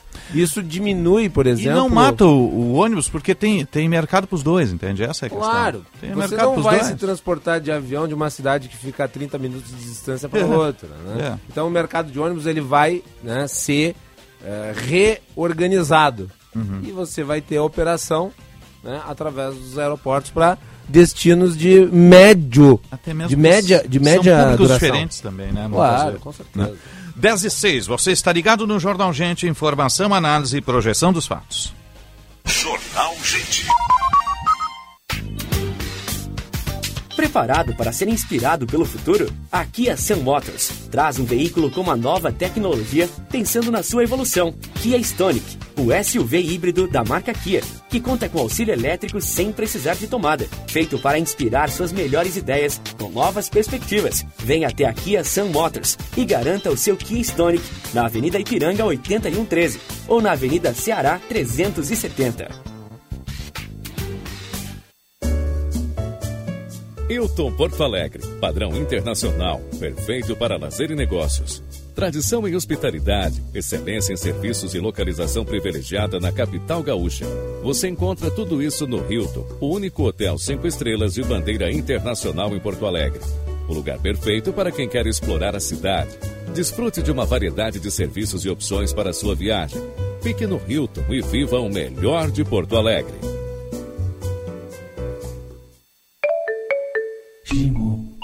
Judite, o próximo. Pô, doutor, ninguém apareceu pro meu churrasco. Ué? Insetos. Insetos? Vou ter que congelar a carne. Toma aqui, Bagual. Gimo Open Air. Diferente de todos os inseticidas.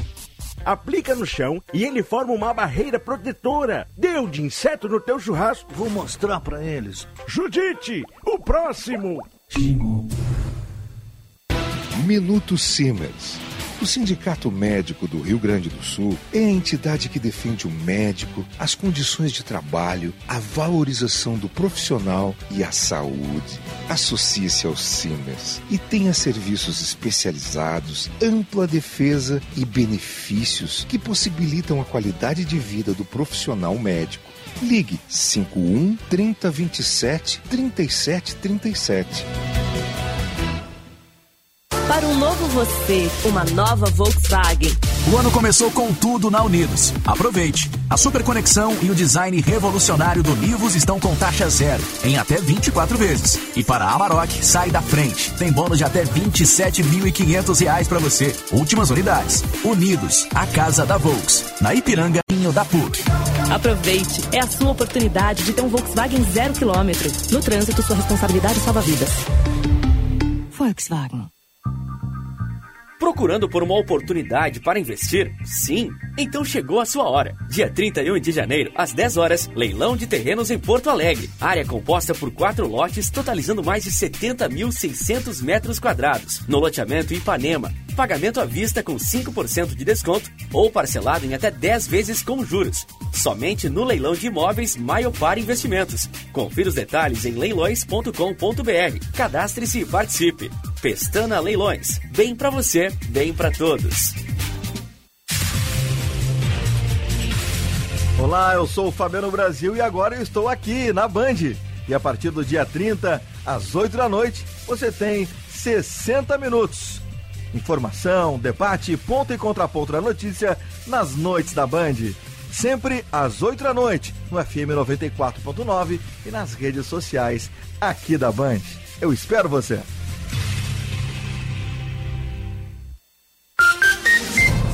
Jornal Gente.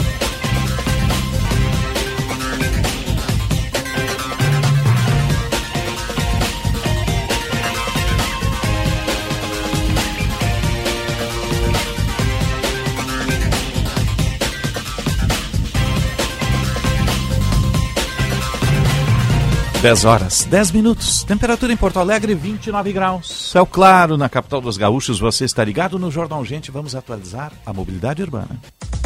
Serviço Bandeirantes. Trânsito.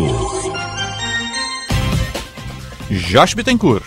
Colorado, a Estrela Bet apostou na tua paixão. Acesse estrelabet.com.br e conheça a nova patrocinadora do Esporte Clube Internacional. Trânsito bastante carregado em Porto Alegre, agora pela terceira perimetral, no trecho da Dom Pedro II, onde tem relato de acidente pouco antes do acesso para o viaduto José Eduardo Utzig, para quem vai seguir a Souza Reis e Edu Chaves em direção ao aeroporto. Ainda pela Zona Norte, destaco também as obras na Avenida Sertório, afetando o trânsito a partir da General Emílio Lúcio Esteves até o acesso para a Rua Dona Margarida, também em direção à região central. Colorado, a Estrela Bet apostou na tua paixão. Acesse estrelabet.com.br e conheça a nova patrocinadora do Esporte Clube Internacional. Osíris.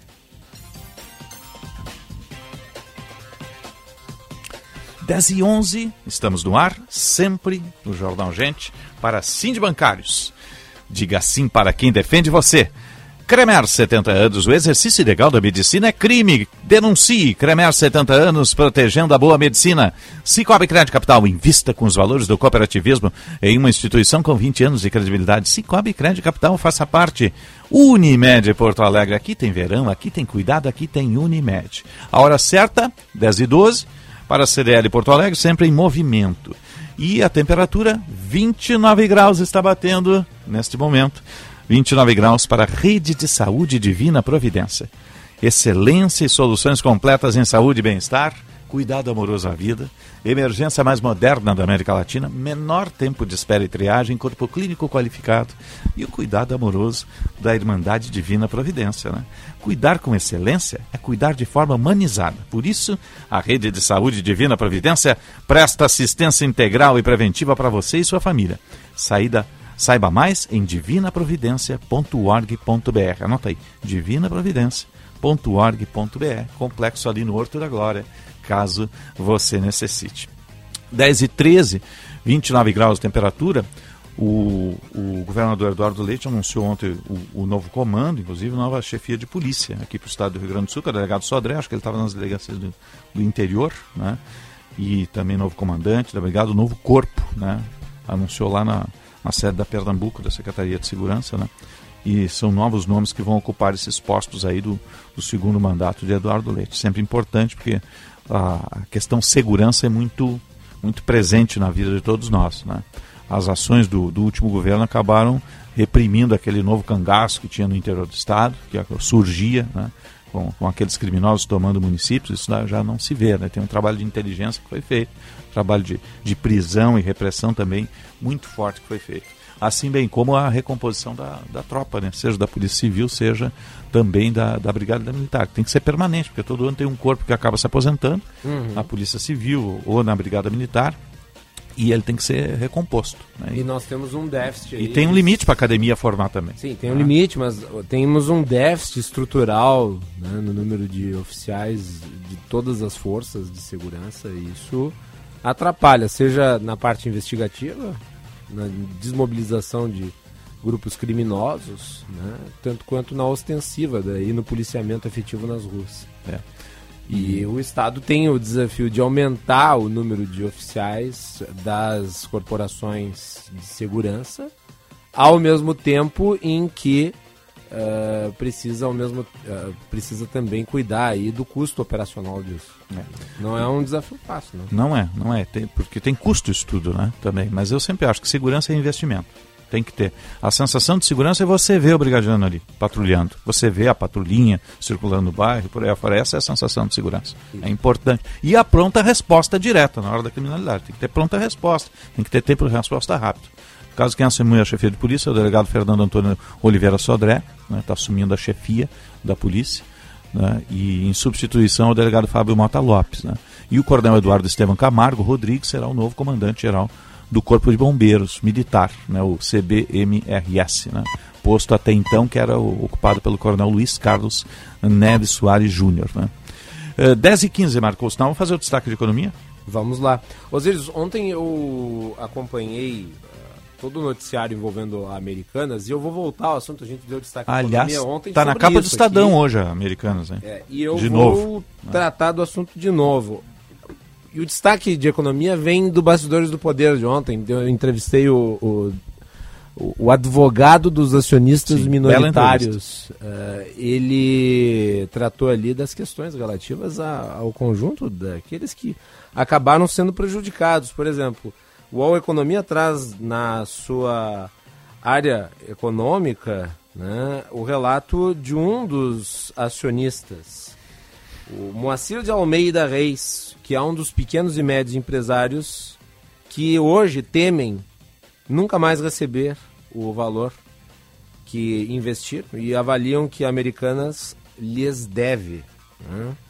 É, nós tivemos aí a divulgação de uma lista de mais de 7 mil, 8 mil pequenos acionistas. Uhum. E o Daniel Greber, que é o, o advogado de uma parte desses acionistas minoritários, pretende entrar com um conjunto de ações eh, de maneira a buscar algum tipo de reparação. O problema identificado pelo Daniel Gerber em relação a esse prejuízo a milhares de pequenos acionistas eh, brasileiros que investiram na Americanas é de que deverá se comprovar a fraude.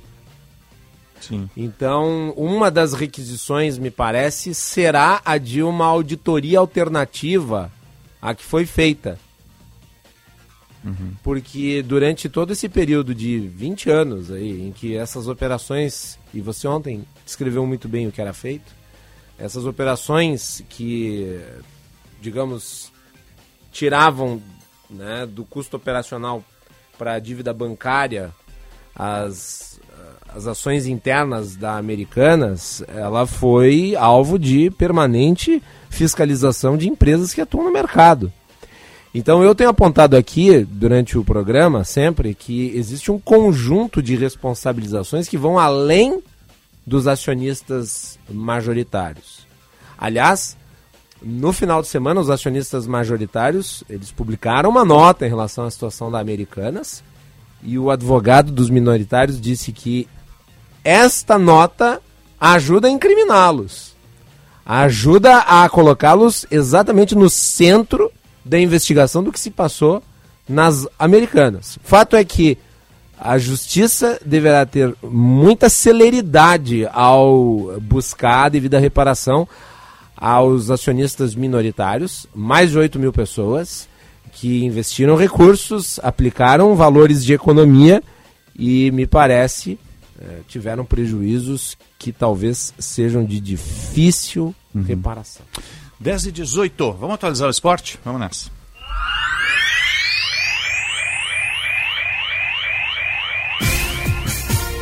Sempre para Blue 3, internet aldeia, internet de alta performance. Entre em blue3.com.br, internet de alta performance é Blue 3. Ontem foi no estádio, né, Magalhães? Eu vi a foto com, com o Rodrigo Simch lá na arquibancada da Arena, né? Que gol do Soares, é, né? Gol de futebol Ele... de salão, né? Conseguiu ajeitar a bola no espaço de 30 centímetros de campo. Futsal, Jogo muito futsal. difícil. O Grêmio não jogou bem, né? O Grêmio não jogou bem. Mas o Soares sempre joga acima da média. É verdade. Ele faz a diferença. O Inter foi numa fogueira lá na- na- no estádio dos Eucaliptos, lá na- em Santa Cruz do Sul, enfrentou o Avenida, né? saiu perdendo, depois buscou um empate. Mas foi um jogo complicado também. É o gauchão raiz, né? Com arbitragem, meu Deus do céu, faltou luz no estádio. O, o Avenida fez cera o segundo tempo inteiro do jogo. E, com todo respeito, os acréscimos foram muito aquém do que deveria ser feito, né? Meu Deus. Agora ontem olha. no, no jogo do Grêmio contra o, o Brasil, Uhum. foi muito engraçado também porque o, o Soares mostrou uma capacidade de cura também para terceiros. A partir do momento, porque assim, ó, durante todo o jogo os jogadores do outro time, eles caíam e faziam cera e tal. Uhum. E daí de repente quando o Soares fez o gol, ninguém mais caía no chão, ninguém Nossa, mais se machucava. capacidade de cura. né? Tá capacidade bom. de cura. Tipo o Wolverine. Isso, vamos lá, vamos com as informações do Grêmio Inter com o Diogo Rossi e o Lucas Dias. Em um jogo duro contra o Brasil de Pelotas, o atacante Luiz Soares garantiu mais três pontos para o Grêmio no Campeonato Gaúcho. Já são seis conquistados na competição. Os seis com um gol do centroavante. Assim como contra o Caxias, diante do Brasil, Soares garantiu a vitória com um gol marcado aos 45 minutos do segundo tempo.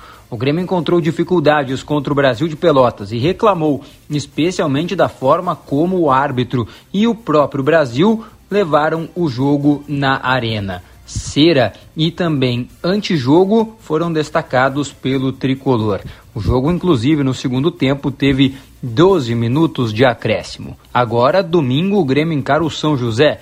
O jogo acontece no Passo da Areia. E o técnico Renato Portaluppi admitiu que deve preservar jogadores.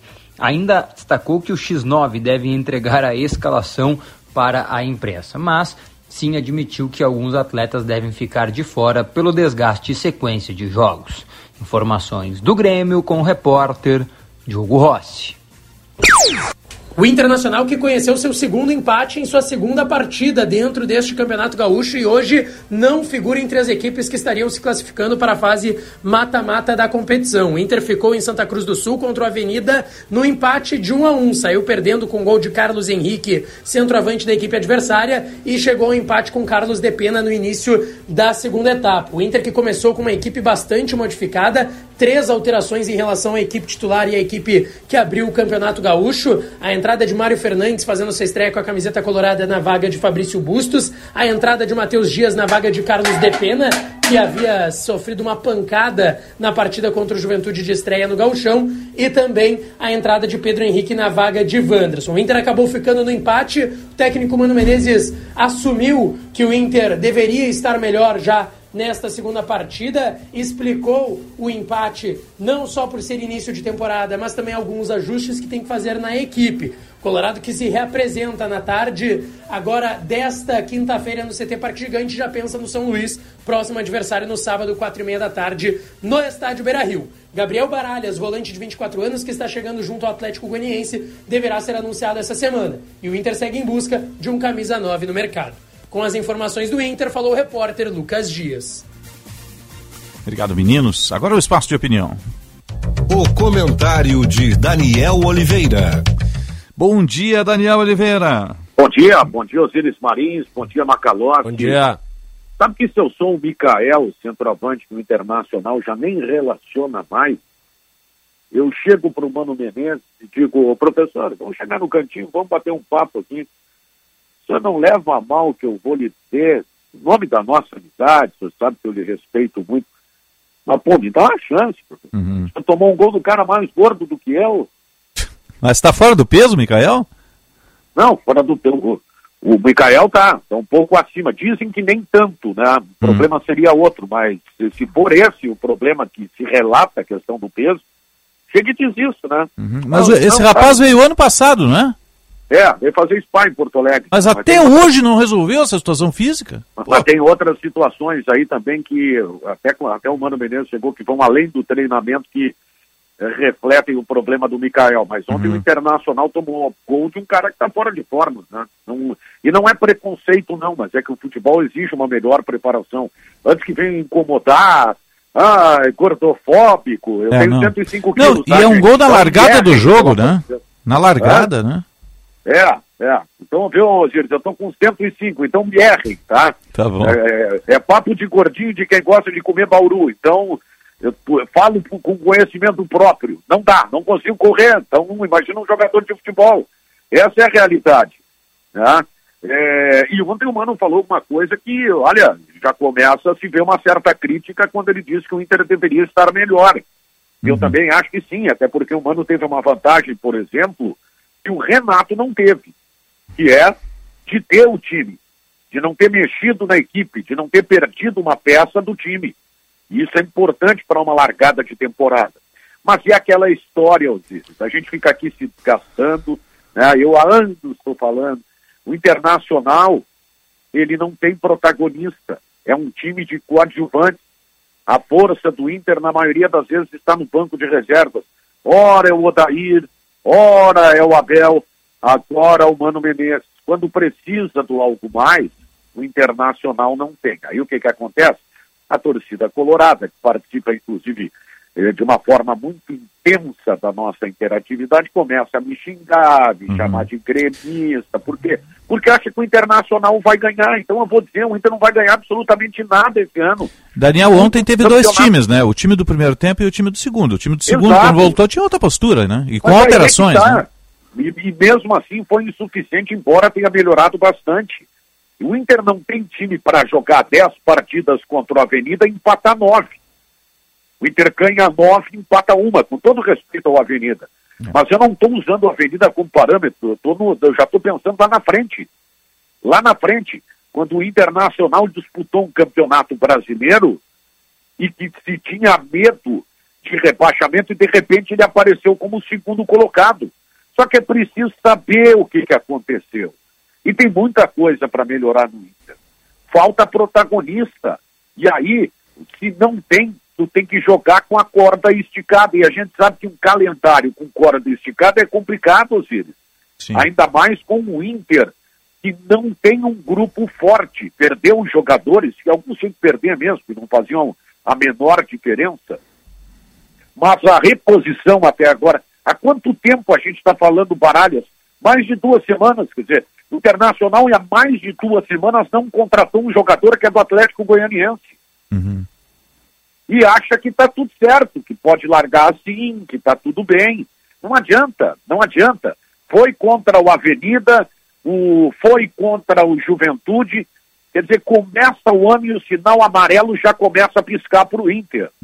E aí, claro, a gente ouve um Mano Menezes já começando a ser mais duro em relação à avaliação do grupo.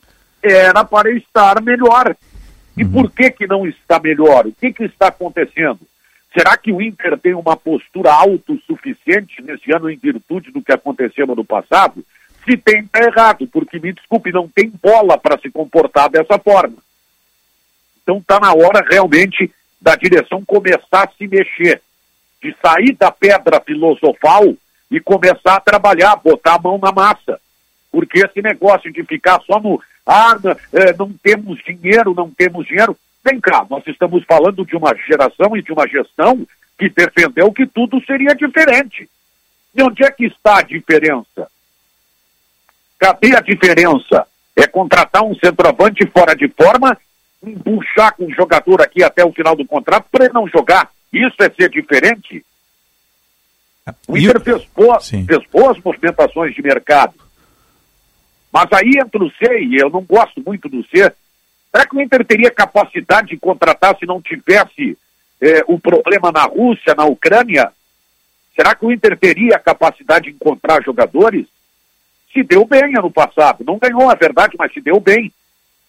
Agora precisa de algo mais. E eu não estou vendo nenhuma preocupação em relação a esse algo mais pelo lado do Internacional, Osiris e Macalote. Sim. E o, o Grêmio é Soares, praticamente, né?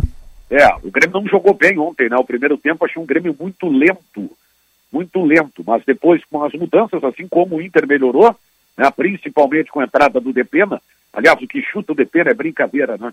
É, as mudanças no time do Grêmio acabaram ajudando, principalmente a entrada do Cristaldo. Gostei demais da estreia desse jogador, porque é um jogador de boa movimentação, jogador que, olha, mostrou uma adaptação rápida, é um cara muito bom de passe, aquele passe que acelera jogo, que quebra a linha. Né? Olha, gostei muito da estreia dele. Mas pelo primeiro tempo, um time lento, né? um time burocrático do Grêmio, com algumas deficiências. Né? É, lateral direita, lamentavelmente, está confirmando aquilo que eu pensava. Acho que o Fábio não é bom jogador, mas enfim, né? É, apareceu no centro de dados do Grêmio, o que, é que eu vou fazer? né? É, mas tem algumas peças no meio de campo. O Bitelo jogou bem mais uma vez. O Carbajo, se a gente pegar os jogos, a amostragem que ela é pequena, essa foi a melhor. Não dá para dizer a mesma coisa do PP, né? mas o Cristaldo realmente foi muito bem. Ferreira é aquela história, né? Quando tem que passar a bola, não passa, vai para individual e perde. E, e aqui é um detalhe, né? A, a má produção do Ferreira prejudica o trabalho do Soares, porque Claro ele, eles trabalham conjuntamente, né, Daniel? O Soares joga em outra rotação, né, Macalossi? Esse é o ponto. O Soares joga em outra rotação. É, é Diferente. É. Se não tiver um parceiro com ele, claro, o cara teve acostumado a excelentes jogadores, né? Alguns até acima da É média. de outra turma, né? É de outra turma. Se não acompanhar, não vai dar certo. É. E o que ele fez ontem foi brincadeira. Ele conseguiu achar um espaço do tamanho de um porcelanato aqui no quadrado, uma É, jo- jogada de futsal, né, amigo? É, ele deu um triple, no mesmo triple ele matou dois zagueiros e fogueteou o goleiro. É. Então, mais uma vez, Soares está decidindo para o Grêmio.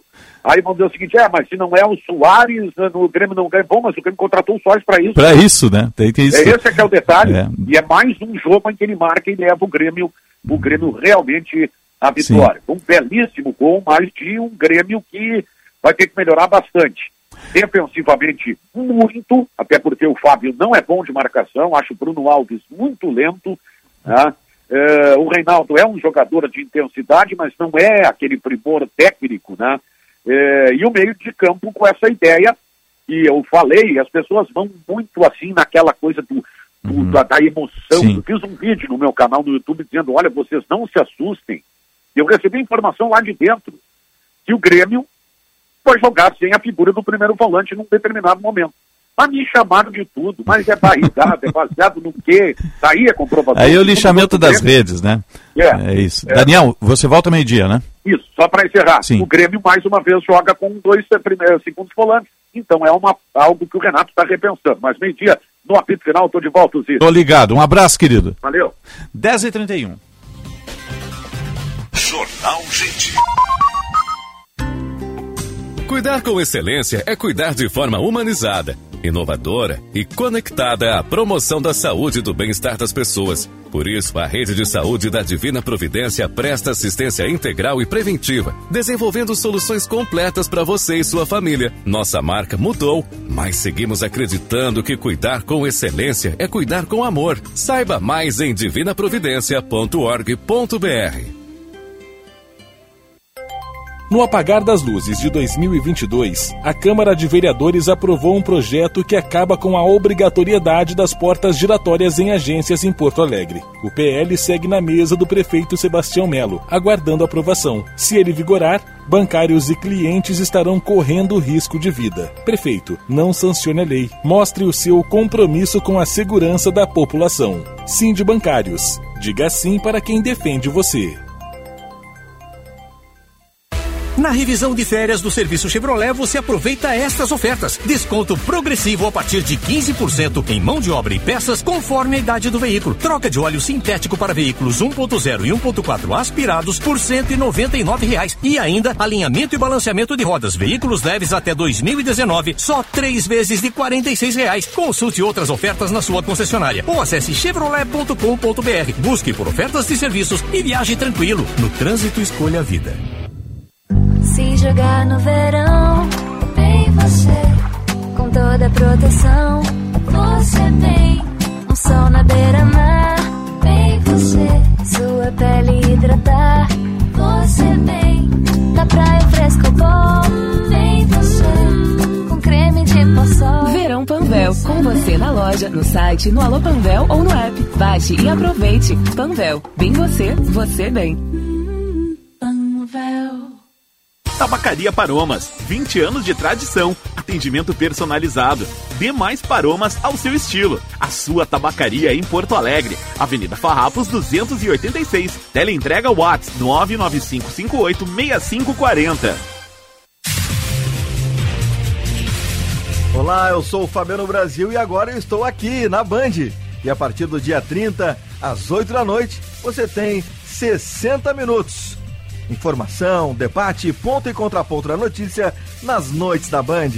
Sempre às 8 da noite, no FM 94.9 e nas redes sociais aqui da Band. Eu espero você.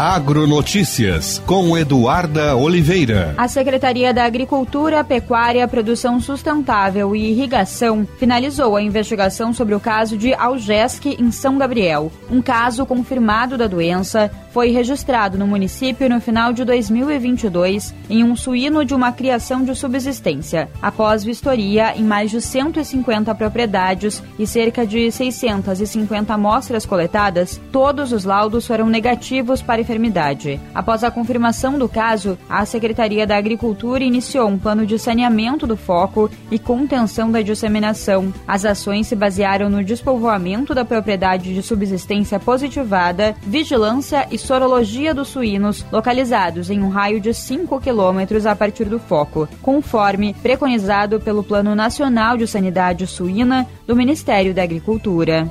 Agronotícias. Oferecimento Senar RS. Vamos juntos pelo seu crescimento.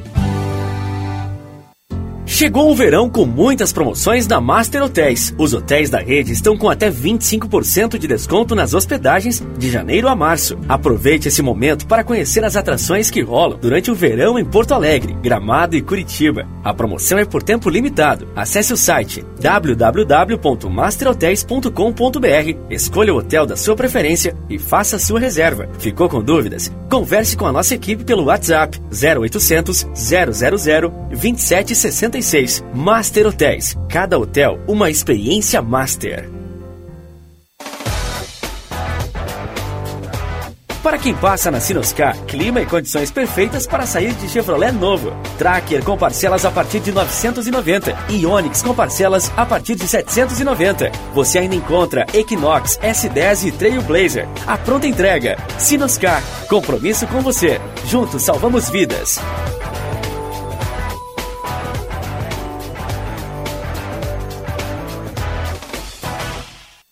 Atenção, fique atento. Beba água pura, muita água, livre de vírus e bactérias. Água sem cheiro, sem gosto, com importantes sais minerais, ideal para a sua saúde e de sua família. Purificadores e mineralizadores de água natural, gelada e alcalina, com ou sem ozônio é na WaterSul. Ligue o WaterSul 3231 4567. WaterSul. Atenção total ao cliente 3231 4567. Visite o nosso site www.watersul.com.br.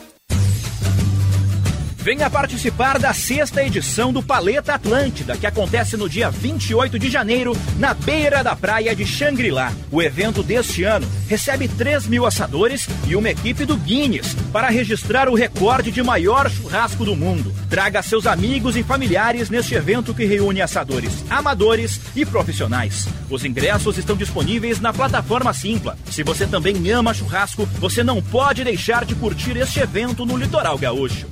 Parceria, no momento do churrasco tem que ter geleias gourmet Bom Princípio. Experimente. Gimo desengordurante, facilitando a limpeza do seu churrasco.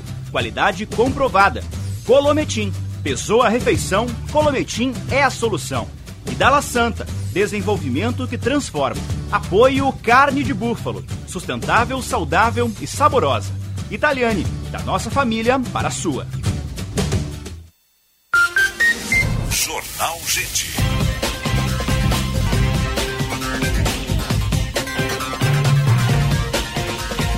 Dez e trinta e sete, 31 graus, a temperatura em Porto Alegre. Porto Alegre, né, gente? Você está ligado na Rádio Bandeirantes e este é o Jornal Gente, informação, análise, projeção dos fatos. Vamos atualizar a mobilidade urbana. Serviço Bandeirantes. Trânsito. Vamos ao trânsito, parceria Band BTN, Josh Bittencourt. Na Unicinos você escolhe entre mais de 70 cursos de graduação e tem financiamento com metade dos juros pagos pela universidade. Confira as informações no site e inscreva-se. Atenção para trechos com obras em Porto Alegre, deixando o trânsito bastante carregado. É o caso da Avenida Professor Oscar Pereira, nos dois sentidos, próximo ao Beco das Enfermeiras. Também tem retenção pela Nilo Peçanha, a partir da João Valig até a Marechal André, em direção à Perimetral. E na Avenida Sertório, também no sentido centro, entre a General Emílio Lúcio Esteves e a Aidu Chaves. Na Unicinos você escolhe entre mais de 70 cursos de graduação e tem financiamento com metade dos juros pela universidade. Confira as informações no site e inscreva-se. Osíris. 10h39, vamos falar do segmento automotivo. Na Bandeirantes, Bande Motores, com César Bresolim. Bom dia, campeão brasileiro, tudo dia, bem? Bom dia, meus campeões Osíris, Macalossi. Acelerando com você. Acelerando sempre, né, meu irmão? Vai acelerar no paleta lá no Vamos, sábado, vamos. né? Final de semana vamos Final estar lá semana. no Paleta, com certeza. Vai ter um evento também no Parador IESA Sim, em Atlântida, da Jeep, tá? A marca Jeep. Porque o que, acontece no Parador, eh, quem estiver no litoral norte gaúcho, eh, já passou ali, sabe bem como funciona, o Grupo IESA coloca todas as suas marcas no Parador. São 10 marcas, os eles. Então tem os mais variados modelos de marcas, de carros, de tecnologias. E esse final de semana, lá no Parador, vai ser específico marca Jeep. Então, quem gosta de aventuras no Sim. fora de estrada. E na areia. E boa, boa dica, Né? boa dica. Comprou o Jeep, já sai andando pelas dunas. E já vai, chega até ó, a beira do mar, já mergulha, deixa o carro ali. Antigamente se fazia isso, hoje Entra acho que não pode, entra né? com o carro já dentro do mar, né? boa, boa, boa dica. Mas olha só, Osiris e Macalossi, a gente tem falado muito aqui sobre carros elétricos, né? Que... E híbridos. E híbridos, boa. Os eletrificados, né? Que é É. a palavra que junta Sou fã do Kia Stonic e do Niro. belos produtos, É, é. belos produtos. E coloco ali a, a Sportage, tá? Também, Vamos também. agregar nesse, nesse guarda-chuva aí também a Sportage da Kia. A Kia, aliás, faz um belo trabalho, tem bons produtos e tem Os crescendo. coreanos acordaram antes para entraram antes nesse segmento dos eletrificados, né? E vindo- Chegaram E antes. estão vindo forte, viu? É. Estão vindo forte. E falar nos eletrificados, olha só a notícia que surgiu, é que a Shell, né, Uhum. uma das marcas né, petrolíferas e mais consagrada mundialmente, fez uma parceria com a chinesa BYD, que está aqui no Brasil vendendo seus carros né, elétricos e híbridos aqui no Brasil, mas globalmente ela fez uma parceria para a instalação de 300 mil eletropostos, que é o sistema onde você abastece seu carro elétrico. Vão ser instalados na Europa. Então, quer dizer, uma empresa petrolífera já está expandindo, abrindo leque para entrar nesse mercado dos elétricos, né? para ser a infraestrutura, vamos usar essa expressão, para os carros elétricos. Então, tá, tá vindo forte. Tanto é que a Audi, que é uma marca premium, que aqui no Brasil está comemorando o crescimento de 71% nas vendas de elétricos em 2022, globalmente, tá? Cresceu 44% e foram mais de 118 mil veículos elétricos vendidos pela Audi no ano passado. Nossa, 118 mil? 118 mil. É um volume altíssimo. Para elétrico? Para elétricos. Para elétricos. A Audi que entrou com os elétricos aqui no Brasil. Com Tem o Audi e-tron, né? Exatamente. Eu tive o prazer, e-tron. né, o prazer de, de testar o Audi e-tron durante um final de semana, abasteci inclusive aqui no Barra, né? É, É, é. muito prático, tem, olha, um, um- um veículo fora de série. Bom. fora de série. Bom Com todos aqueles assistentes que você pega a estrada, puxa vida, os, os assistentes todos de condução, você tem que se adaptar, é uma pilotagem diferente, ele é maravilhoso. É bom, vale a pena. Quem, quem nunca andou, É, né? Quem é. nunca dirigiu um carro elétrico, híbrido, no caso, né? O Stonic da Kia, enfim, o Niro. Quem nunca dirigiu essa tecnologia é importante conhecer. Faz um test drive, entenda É. o funcionamento, né? É uma outra pilotagem, É. um outro conceito. É. Eu tenho que fazer isso, eu nunca dirigi um carro dessa. Sério, Macalossi? Nunca. Vou, Então vamos vou colocar na lista aí para você pra dirigir fazer um isso. carro. Vou falar com o comandante Jefferson lá. Tudo bem. tá? Porque, na verdade, você é, se reeduca É. tá? na, na- no dia a dia da pilotagem, né, Osiris? é. Porque você tira o pé antes, vai regenerando. Não, vai e dependendo criando- do carro com os assistentes de condução, você pega a estrada, ele te avisa a distância do da frente, não deixa você colar muito, do de trás, ele avisa quem passa do lado, não É. Mantém tem na mais ponto faixa, cego. mantém né? na faixa, Mantém né? na faixa. Às vezes você quer trocar de faixa, ele não deixa, porque você tem que dar o pisca para trocar de faixa. Entende? É diferente o conceito. Além né? do que tem um desempenho, né? Você falou do Audi e-tron, né? É. 408 cavalos Nossa, a é um- motorização. Então, é, uma... E isso no elétrico é assim, ó. No elétrico você cutucou, ele já te entregou esses Então 400. quer dizer que o meu Palio 1.0 eu vou sentir bastante diferença subindo Ah, olha, é carburado o teu ainda. Vai mesmo. Não, ser- o palio já é injetado, né?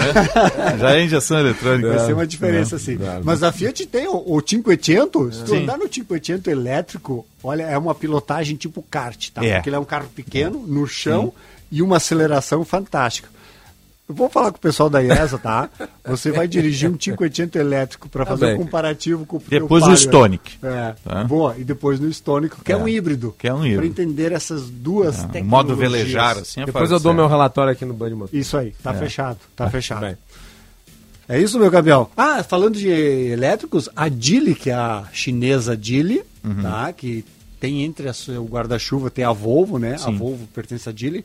é, registrou o recorde até o momento, né? De carro elétrico de autonomia, 1.032 quilômetros com um, Uma carga. Uma carga de... Que carro é esse? É o Zi- Zeekr. Zeekr, é um carro que só existe lá na China, né? É conceito? É um carro novo que estão lançando, tá? Ah. É- É Z-E-E-K-R, Zeekr. Uhum. Não sei se é bem essa a pronúncia né, em chinês, mas vamos lá. É, mas 1.032 quilômetros com uma carga de bateria. Então fica essa curiosidade. Uhum. É. Fica essa curiosidade. Olha, é bastante, hein? Ver aonde que eles vão chegar, né?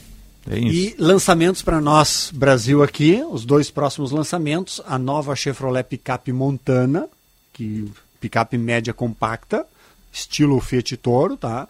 E o novo Volkswagen Polo GTS, que é uma versão mais esportiva, motor 1.4 turbo, 150 cavalos, enfim. Então os dois, e os dois modelos mais ou menos a mesma faixa de preço, 145 a 150 mil reais, tanto para a Montana como para o Polo GTS. Falou sobre a evolução da Achei Shell, esse teu né? carro aí, ele é um crossover, né? O Z, Z, Zika, o Zikr, esse.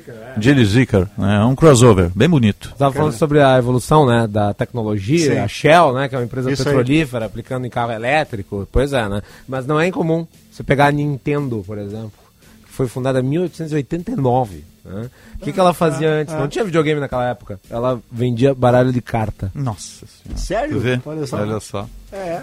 Frase de para-choque, meu Meu amigo. campeão, já que estão falando de carro, a frase é o seguinte, ó. Depois de certa idade, tá? Osíris e Bacalhau, é, somos iguais a carro velho, tá? O que importa é o estado de conservação e não ano de fabricação. Ah, é verdade. Ah, Essa é, é boa, verdade. gostei, hein? Tamo alinhado. Tamo bem? Um abraço. Um abraço, Tá? tudo de bom. É isso aí. 10h46. Jornal Gente.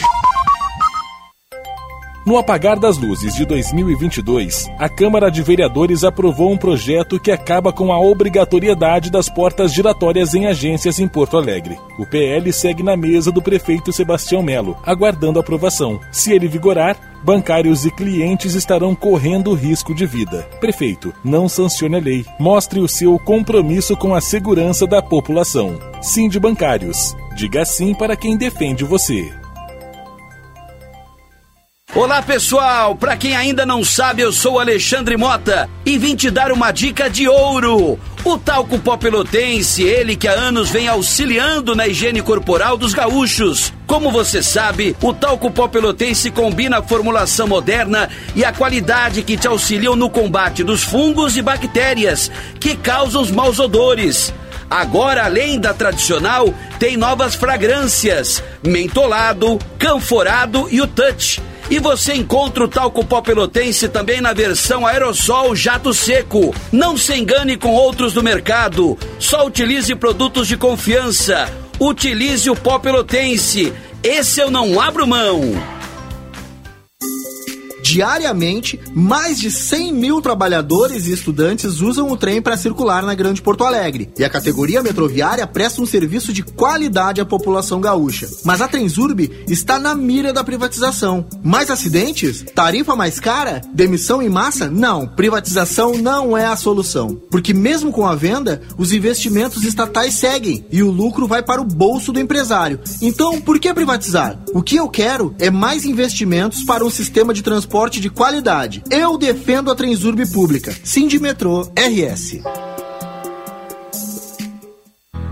O Cremers continua cuidando de você neste verão. O trabalho médico e as condições de atendimento à população no litoral são vistoriados durante todo o período de veraneio. As equipes do Cremers percorrem hospitais, pronto atendimentos e serviços de ambulância nas praias e rodovias que levam ao litoral. Tudo para que médicos tenham boas condições de trabalho, veranistas tenham um atendimento qualificado e todos tenham um verão seguro. Cremers, 70 anos, protegendo a boa medicina.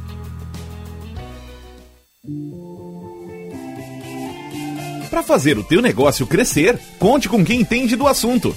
O Cindy Lojas Porto Alegre possui consultorias gratuitas para ajudar no que você precisa. Acesse cindylojaspoa.com.br ou ligue para 3025 8300 e associe-se. Cindy Lojas Porto Alegre, a melhor solução para o teu negócio.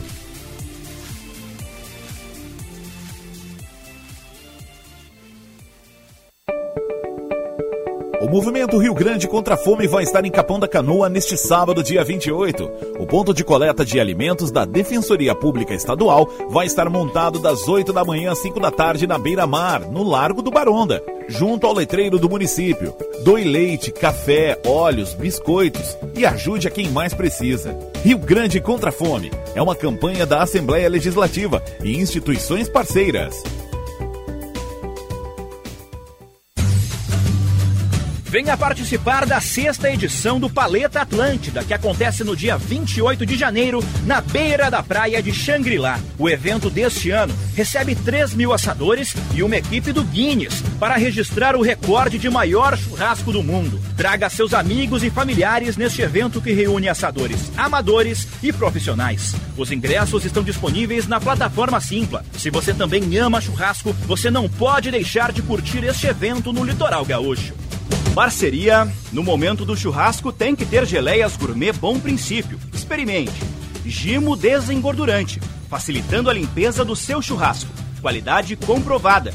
Colometim. Pesou a refeição, Colometim é a solução. E Dala Santa, desenvolvimento que transforma.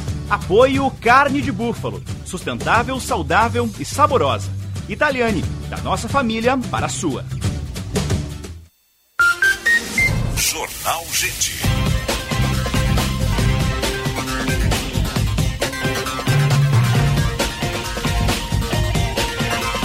Dez e cinquenta e um, 29 graus e 8 décimos nesse momento, marcando o termômetro aqui.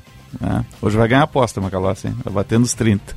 Mas já tinha as- batido antes, Tinha, mas desceu. quedinha. Desceu, desceu. É. Tá na margem de erro. Tá na margem, é, 0,3 é a margem Pra de erro, mais né? ou pra Pra mais ou pra menos. Pode ser 30 graus e 3 décimos ou pode ser 29,7. É, tô na Né? margem de erro, no limite. É. Porto Alegre, né? Lá no Itaqui, 37 agora, né? No Itaqui, Alegrete. Ontem eu brinquei com o Rodrigo Sincha, você estava indo pro estádio, eu mandei uma. Peguei a temperatura de, do Alegrete, né? Ele tem, tem, tem a, a cabanha Santa Elizabeth lá, né? E aí mandei a temperatura, era 38,5, ali por volta das 6 da tarde. Aí mandei para ele, né? Imagina, isso é um horror, né? Coitados, os animais sofrem lá, as pessoas também, né? E aqui- nós aqui chegamos a bater a 34 ontem, né? Hoje vamos a 34 novamente. Eh, 29 graus 7 décimos na temperatura, vamos fazer a linha internacional. Rádio França Internacional. Unindo as redações da Band em Porto Alegre com Rádio França Internacional em Paris. Bom dia, Daniela Franco. Bom dia, Osíris. Bom dia aos ouvintes da Band. A Rússia realizou um novo intenso ataque contra a Ucrânia que fizeram as sirenes de alerta soar em todo o país nessa manhã. Segundo o governo ucraniano, mais de 30 mísseis teriam sido lançados da Rússia em direção à Ucrânia hoje.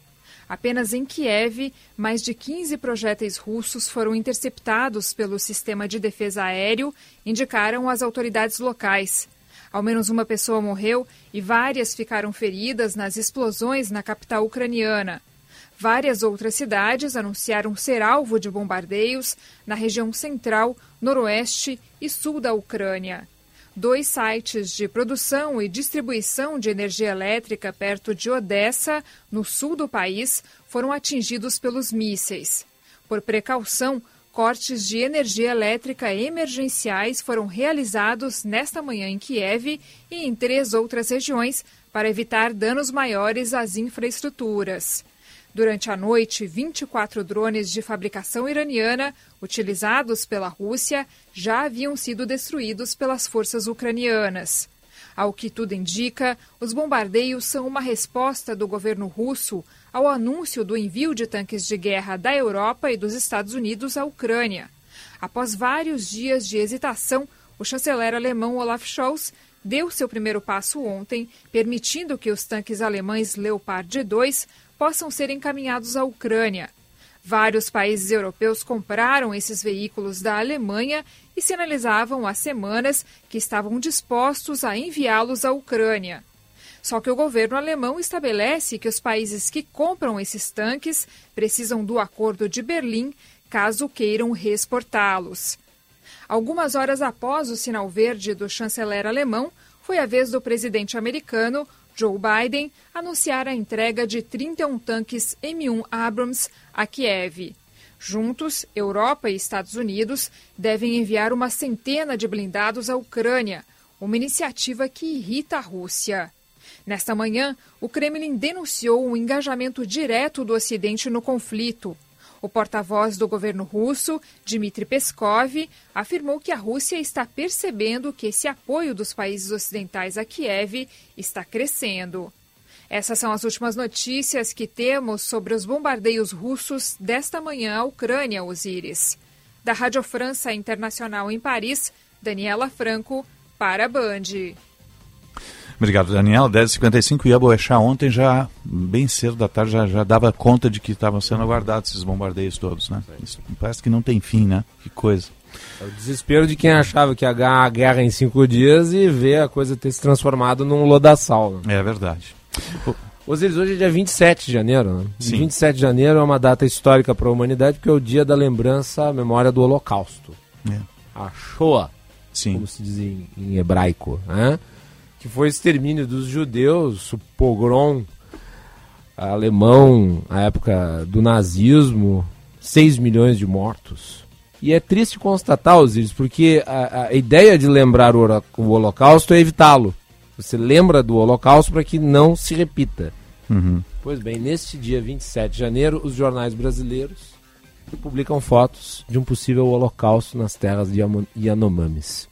É muito triste lembrar triste. da data diante de uma situação como essa. Mas é sempre bom, é, é sempre importante lembrar o Holocausto, né? Que permaneça na memória para não ser repetido. Embora a gente tenha pequenos holocaustos espalhados pelo mundo sempre, né? na África e em outros lugares e agora, infelizmente, isso aqui no Brasil, né? No território Yanomami. Você volta? 14 horas com Bastidores do Poder. Eu retorno às 6 da tarde no Tempo Real. Tá chegando atualidades esportivas hoje com o Calvin, né? É com o Calvin hoje, né, seu Tiger? Um abraço, Tiger. Tá? tá chegando aí a turma do esporte. Obrigado pelo carinho da sua audiência. Um bom dia e boa sorte. Jornal Gente.